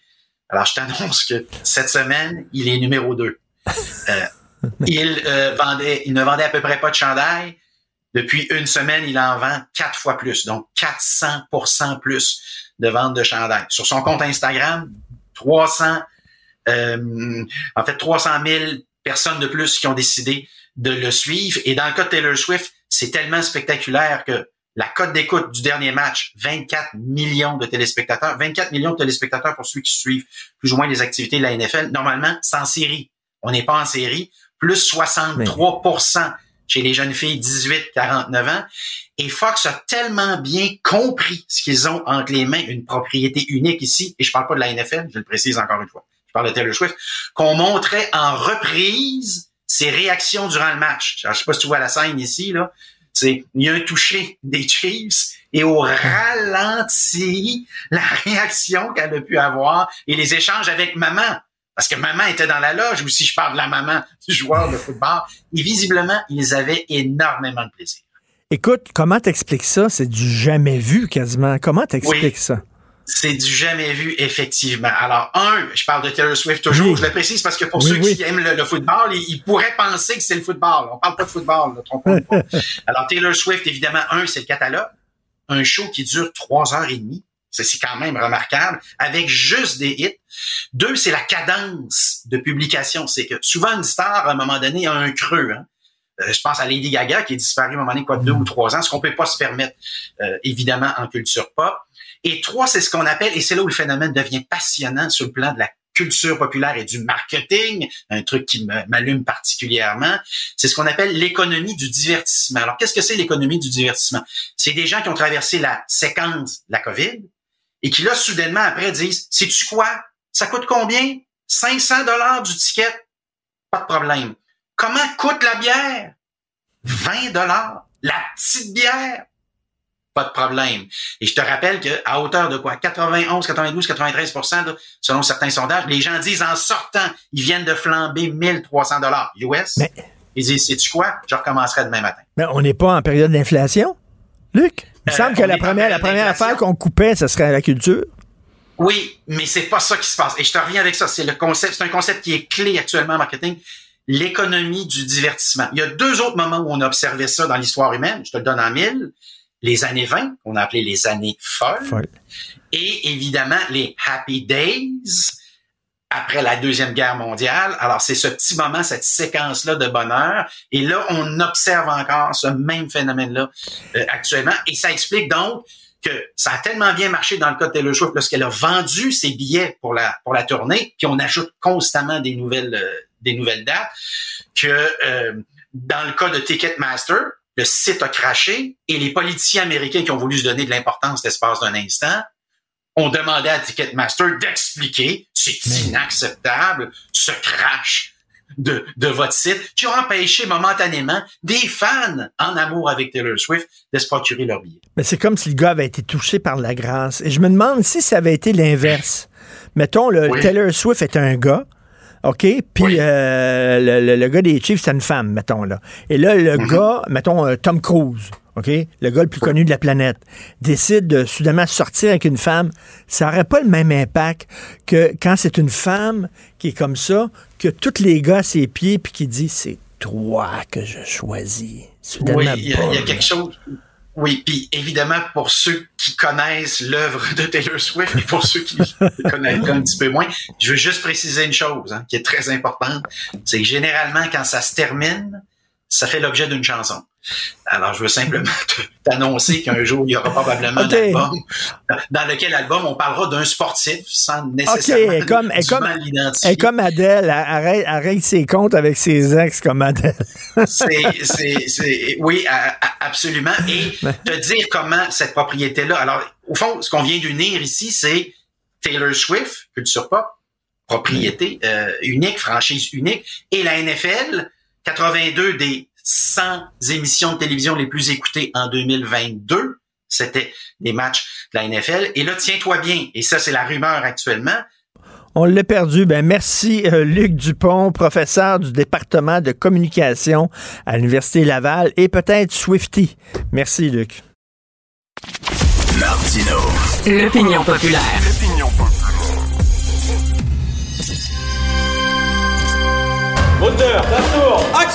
C'est le cinéma qui a meublé ma solitude. C'est le cinéma qui a été mon ami, mon grand frère, qui m'a donné mon code moral, qui m'a donné des valeurs, qui m'a fait voyager dans le temps et dans l'espace. Un autre cinéphile au bout du fil, Joseph Facal. Alors, c'est notre tour du vendredi cinéma et bien sûr, on parle des films qui traitent de nazisme parce que, bon, on en a beaucoup parlé hein, avec cette histoire d'ex-soldats nazis.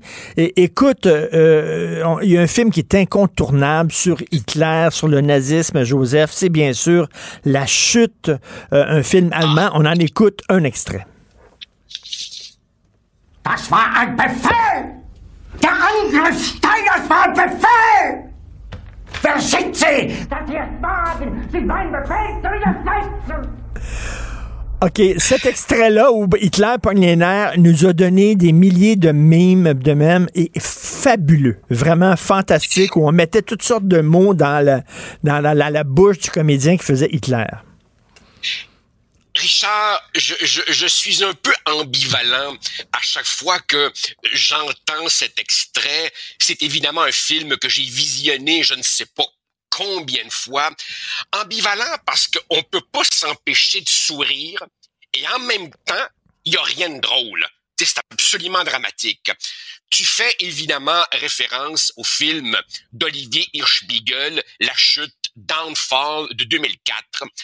Et pour nos, auditeurs, je rappelle, le film raconte l'histoire des derniers jours d'Hitler et de ses fidèles dans le bunker à travers les yeux, et c'est ça qui est très original, d'une jeune secrétaire qui s'appelle Traudel Junge, qui a réellement existé et qui est amenée là pour être la- la- l'assistante d'Hitler, celle qui tape ses lettres.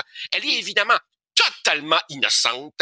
Elle n'est pas politisée pour deux scènes. Elle voit Hitler comme l'espèce de papy, le père de la nation. Elle ne s'est jamais posé la moindre question sur le génocide euh, juif. Et dans ce bunker, évidemment, on sent, c'est très oppressant, que l'armée rouge resserre les taux. Et là, Hitler est entouré du dernier carré, les fidèles parmi les fidèles, les plus fanatiques, et dans une ambiance complètement wagnérienne et crépusculaire, ils voient que c'est la fin. Alors évidemment, ils boivent, ils dansent, ils baisent, et pendant ce temps-là, Hitler déplace des armées imaginaires sur ses cartes, car évidemment, il n'y a plus personne, et jusqu'à la fin, Richard, jusqu'à la fin, ces généraux n'osent pas lui dire la vérité. Richard, combien de fois il faudra dire que Bruno Gantz livre là un des rôles de composition masculin du dernier demi-siècle les plus hallucinants? Il trouve le moyen, et, ici je, je m'avance en, en terrain glissant, il trouve le moyen de humaniser si une telle chose est possible, Hitler, avec notamment le tremblement des mains qu'il n'arrive pas à contrôler. Et tu sais, pour la petite histoire, que Bruno Gantz a beaucoup hésité avant d'accepter euh, ce rôle. Le plus sinistre là-dedans, évidemment, c'est la famille Goebbels. On sait que lui et sa femme vont euh, empoisonner Ben leurs six enfants au cyanure. Et, et, et ça montre que, non, non, Hitler n'est pas le produit de notre imagination, c'est pas un fantasme, c'est un humain, il a réellement existé, l'humain est capable des pires horreurs, et rappelle-toi, à la toute fin, Hitler dit, le peuple allemand a tellement pas été à la hauteur du destin que je dessinais pour lui qu'il mérite de crever le peuple. Le gars est convaincu jusqu'à la toute fin qu'il est le seul à avoir raison. Ça, c'est un film qu'on aurait aussi pu appeler Apocalypse Now. Ah Oui, tout à fait. Il voulait mettre le feu à Berlin puis tuer les propres les Allemands. Tu veux me parler d'un film que je ne connais pas, Denial. Denial 2016 de Mick Jackson. Est-ce qu'on a un extrait, Jean-François? On écoute un petit extrait. Here is one of the largest killing machines in human history. We know what it is, it's how we prove what it is. What if we lose? Suddenly it becomes acceptable to say the Holocaust didn't happen? C'est sur un négationniste. Ah, ça, ça, Richard, je suis content que tu me donnes l'occasion de parler de ce film qui raconte une histoire vraie. Un film qui a été peu vu, c'est ce qu'on appelle à Hollywood un courtroom drama. C'est l'histoire d'un procès. Alors évidemment, la superbe Rachel Weisz joue quelqu'un qui a réellement existé, qui est en fait encore vivante, Deborah Lipstadt, une grande historienne américaine, professeure à l'université Emory. Et Madame Lipstadt est une spécialiste donc de la Shoah le, génocide du peuple juif. Et dans un de ses livres, euh, Madame Lipstadt dénonce la méthodologie torturée et les conclusions frauduleuses d'un historien, et ici je mets historien entre guillemets, et négationniste notoire, le Britannique David Irving, qui est un peu l'équivalent britannique de, tu te rappelles? Robert Forisson. voilà, du Robert Forisson français ou du Ernst Zundel canadien, et, de triste mémoire. Et lui décide de la poursuivre. Voilà, c'est ça l'affaire. Ben. C'est que donc, euh, évidemment, ce David Irving, qui est un historien, en guillemets, complètement ostracisé par le milieu académique, mais qui a produit une œuvre abondante, ben, il décide de poursuivre en diffamation Madame Lipstadt. C'est donc elle qui, des décennies après les faits, doit prouver la vérité de la Shoah. Et elle est assistée, épaulée par son avocat, joué par l'extraordinaire Tom Wilkinson. Et l'avocat euh, réalise que Mme Lipstadt, juive elle-même, est tellement émotive qu'il vaut mieux qu'elle ne témoigne pas pour sa propre défense. Alors évidemment, cette grande historienne juive poursuivie en diffamation qui ne témoigne pas à son propre procès, ça soulève évidemment l'incompréhension et la consternation de la part d'une bonne partie de la communauté juive qui dit, Madame, vous restez silencieuse, alors que son avocat lui dit, fais-moi confiance, c'est la meilleure manière de gagner la cause. Et il y a, entre autres, un passage fabuleux où ils se promènent dans les camps de concentration. Et là, évidemment, le guide leur fait une présentation tout à fait pathos et larmoyante. Et lui, il dit, non, non, excuse-moi, là, t'as pas compris. Moi, je suis ici pour gagner un procès. Il me faut des faits, pas des violoncelles.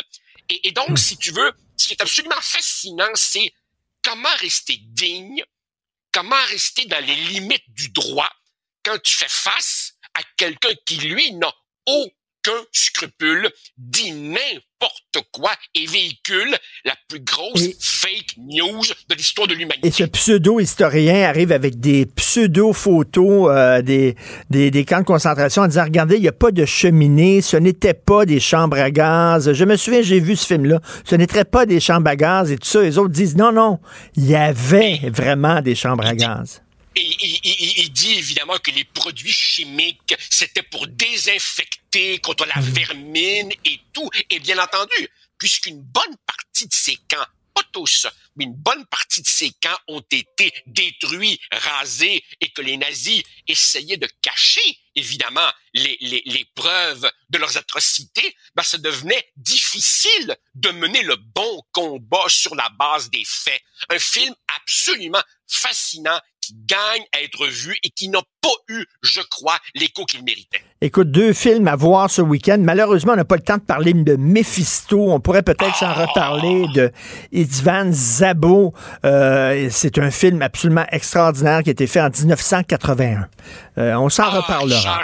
J'aimerais bien qu'on revienne sur Mephisto, un des films cultes de ma jeunesse. Parfait. On en parlera vendredi prochain. Merci beaucoup, Joseph. Bon week-end. Merci. Merci. C'est tout le temps qu'il me reste. Et lisez le texte de Guy Perkins, vous savez, qui est chroniqueur ici à l'émission sur la pensée critique. Aujourd'hui, dans le Journal de Montréal, il publie euh, en page 30 un texte. Justin Trudeau n'a pas se mêler de la laïcité québécoise et euh, la députée bloquiste euh, Julie Vignola a envoyé une copie du livre de Guy Perkins sur la religion, sur la laïcité. Les chimpanzés rêvent-ils d'un paradis des bananes? Elle a envoyé ce livre-là à Justin Trudeau en lui disant, tiens, ça serait peut-être une lecture que vous devriez faire ce week-end. Donc, un texte à lire, on va revenir la semaine prochaine. Merci à Florence Lamoureux pour la recherche, Jean-François Roy pour la réalisation, la mise en onde. C'est euh, Benoît qui prend la relève. Euh, passez un excellent week-end. On se reparle lundi, 8h30. Cube Radio.